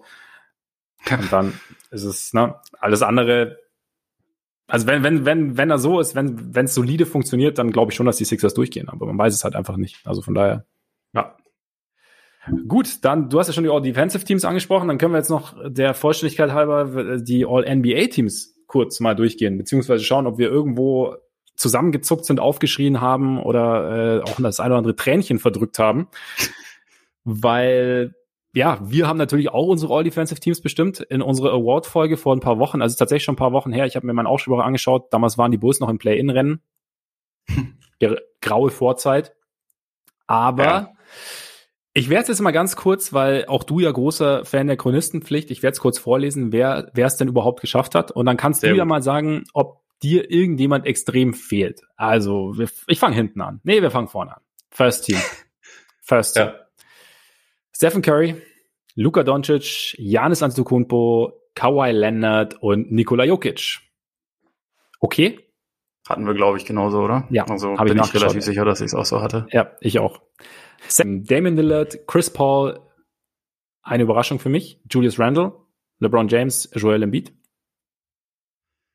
Ja, ich finde Randle ist zu hoch, muss ich sagen. Also ich hatte ihn auch, im, ich glaube, ich hatte ihn dann im Third Team, mhm. aber ich hätte jetzt, ich meine, ich hätte so gelöst, dass ich äh, Jimmy Bob Butler in, äh, ja. ins Second Team gepackt ja, hätte und finde auch, dass er das irgendwie eigentlich gemäß Qualität von Spieler und Saison auch gerechtfertigt hätte. Ich meine, so beide, beide sahen in den Playoffs ziemlich verheerend aus, deswegen, aber äh, letztendlich gehört das ja in die Bewertung sowieso nicht genau. rein. Aber die Ballots waren schon abgegeben. Im Endeffekt, ja, im Endeffekt ist Butler einfach der etwas bessere Spieler. Randall hat, also der deutlich bessere Spieler. Ja. Randall hat viel mehr gespielt und das ist sicherlich etwas, was da irgendwie so auch so ein bisschen mit mit einzubeziehen ist, aber ja, und ja, bei ihm, wie gesagt. ich glaube, bei ihm ist er da echt so, so dieser Faktor Kai, Kai aus der Kiste, weil, weil wirklich keiner damit gerechnet ja. hat und halt eben, also in doppelter Hinsicht. Eine, New York City Boy auch. Genau, ne? genau. Also, also er quasi persönlich und dann aber auch die Knicks und ich glaube, das ist halt schon so ein Faktor, was halt irgendwie eine, eine schöne Story war, aber halt auch eine krasse Leistung war. Also sich selber so, so nochmal auf neues Level zu hieven und dann eben auch die Knicks mit oder hauptverantwortlich dafür zu sein. Ähm, ja. Third Team, Bradley Beal, Kyrie Irving, dein Freund Jimmy Butler, Paul George, weil ich die Faust Paul George und äh, Rudy Gobert. Ja. Äh, also letztendlich passt schon. Ich hätte halt Trey Young und Jason Tatum statt Kyrie Irving und Paul George drin gehabt. Also die, äh, die Streiterei hatten wir ja damals auch schon. Krasser Homer ähm, wieder von dir. Tatum hat, glaube ich, am Ende sogar mehr Stimmen bekommen als Kyrie, aber halt andere Positionen mhm. und deswegen schwierig und so. Ich finde, Tatum ist schon, ist wahrscheinlich im Endeffekt schon der größte Snap, auch wenn ich äh, auch schon von relativ also relativ viel jetzt gehört habe, Donovan Mitchell oder Devin Booker müssen da beide rein, wo dann die Leute auch wieder darauf verzichten zu sagen, wer denn dafür ja, raus soll, genau, was genau. dazu gehört. Deswegen sag ich sag ich's jetzt, ich finde Paul George raus, Jason Tatum rein und äh, ich hätte halt Trey Young wegen Schwierigkeitsgrad und insgesamt mehr mehr zur Verfügung stehen. Schwierigere Rolle hätte ich seine Saison etwas höher eingeschätzt. Bin ich aber offensichtlich ziemlich alleine mit, weil der hat nur zwei Third-Place-Votes bekommen, was mich schon ein bisschen gewundert hat. Also da waren noch diverse Guards, unter anderem natürlich unser guter alter Freund Russell Westbrook ganz weit vor ihm. Selbstverständlich. Und das ist doch einfach nur wieder Quatsch. Hat auch einen aber, krassen Sprint hingelegt am Ende, muss man sagen. Ja. Aber ja, ich glaube bei Trey, und das sage ich jetzt wirklich, also so rein objektiv, also ich versuche zumindest. Also ich glaube, halt, ich meine, die Hawks hatten halt auch diese, also hinten raus waren sie natürlich extrem gut, aber sie hatten halt auch diesen, diese extrem schlechte Phase. Und ich weiß nicht, ob eben in der auch er dann teilweise ja so ein bisschen, habe ich zumindest eine Erinnerung, so ein bisschen in Frage gestellt wurde, wo es bei ihm auch nicht perfekt funktioniert hat. Und ich meine, bei Beal war der Teamerfolg ja auch nicht immer da, aber Beal hat eigentlich, wenn er da war, eine konstant extrem gute Saison gespielt, würdest du ja auch nicht rausnehmen. Und bei Kyrie, ich meine, ja, hat regelmäßig gefehlt. Wenn er gespielt hat, war das aber schon All-NBA-Team würdig, was er gemacht hat, fand ich. Ja, absolut. Und von daher wäre jetzt vielleicht für mich der, der Vorteil, den Young hätte, wäre, dass er einfach mehr gespielt hat. Aber ich glaube, im Gesamtkontext ist es für mich okay, dass, dass Kyrie davor steht, einfach weil er, glaub, klar, die Nets grundsätzlich waren schon irgendwie besser, aber es, es war auch, Kyrie hatte auch selten, ich meine, die Thematik haben wir auch oft gehabt, ähm, nicht James Harden und Kevin Durant an seiner Seite. Einer von beiden ist auch okay. Ne? Also nicht, dass, nicht, dass ja, du dann, sagen, dass du auf dem Zahnfleisch gehst. Ja. Aber ich fand, ich, ich finde den, den finde ich okay und ja, George, die George Tatum-Thematik, die verfolgt uns wahrscheinlich noch bis an unser Podcast-Ende. Weil. Ja, ich meine, es ist ja auch okay. Also ich, ich finde jetzt auch beide sind keine, sind keine schrecklichen Wahlen. Ja. Das, das überhaupt nee, nee, nicht. Also, ich finde nur, dass so aus diesem, ich finde eigentlich sogar aus dem Trio Tatum, Randall, George wäre für mich Tatum Nummer eins gewesen. Aber was soll's? Wir werden das jetzt nicht mehr gelöst bekommen. Nein. Und im Endeffekt finde ich ja schon mal schön, dass ich langsam dich zumindest, was Trey Young angeht, äh, auf die richtige Seite ziehe. Und irgendwann ja. erreichen wir alle diesen Punkt. Und dann wird Trey Young dann einstimmig zum MVP gewählt. Wahrscheinlich, nee, aber Soweit bin ich noch nicht. Das All-NBA-Team schafft es ja. dann an einem, einem, dieser Tage. Ja, wenn er da, also wenn, wenn er so, wie er in den Playoffs spielt, quasi die Saison mehr oder weniger durchspielt, dann klar, ne? Ja. Dann haben wir's. Ein Schlusswort, ein Schlusswort, ein freundliches Schlusswort in Richtung Trey Young. Das ist eigentlich der perfekte Abschluss dieses Podcasts, würde ich sagen. Eben. Ich glaube, wir machen uns das jetzt einfach zum Markenzeichen. Wie gesagt, ich werde später mal ans Zeichnen gehen und ja. versuchen, so eine, wie du das beschrieben hast, so eine Art von, von Karikatur ja. zu malen. Ich bin natürlich absolut unbegabt, was sowas angeht, aber ich versuche es vielleicht trotzdem. Der, der Einsatz entscheidet und äh, die Idee. Von daher, ich bin sehr gespannt und äh, bedanke mich oder wir bedanken uns für eure Aufmerksamkeit. Schön, dass ihr dabei wart. Bevor wir euch äh, quasi entlassen, noch natürlich der Hinweis aber, dass ihr uns, solltet ihr es noch nicht getan haben, sehr gerne abonnieren könnt. Sowohl bei Apple Podcasts, hinterlasst uns auch gerne Rezension, wenn ihr wollt, als auch bei Spotify, bei Amazon Music, dieser Google Podcasts. Folgt uns auch gern auf Twitter, Instagram oder Facebook. Schreibt uns auch gerne an, wenn ihr Lust habt. Und schaut mal bei Patreon vorbei. Mal schauen, was da die Woche noch so geht. Jetzt orientieren wir uns wieder Richtung Playoffs. Schauen mal, was kommt Nacht so passiert. Wer in Führung geht. Sixers Hawks und Clippers gegen Jazz.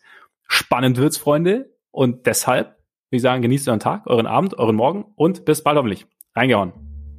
Reingehauen.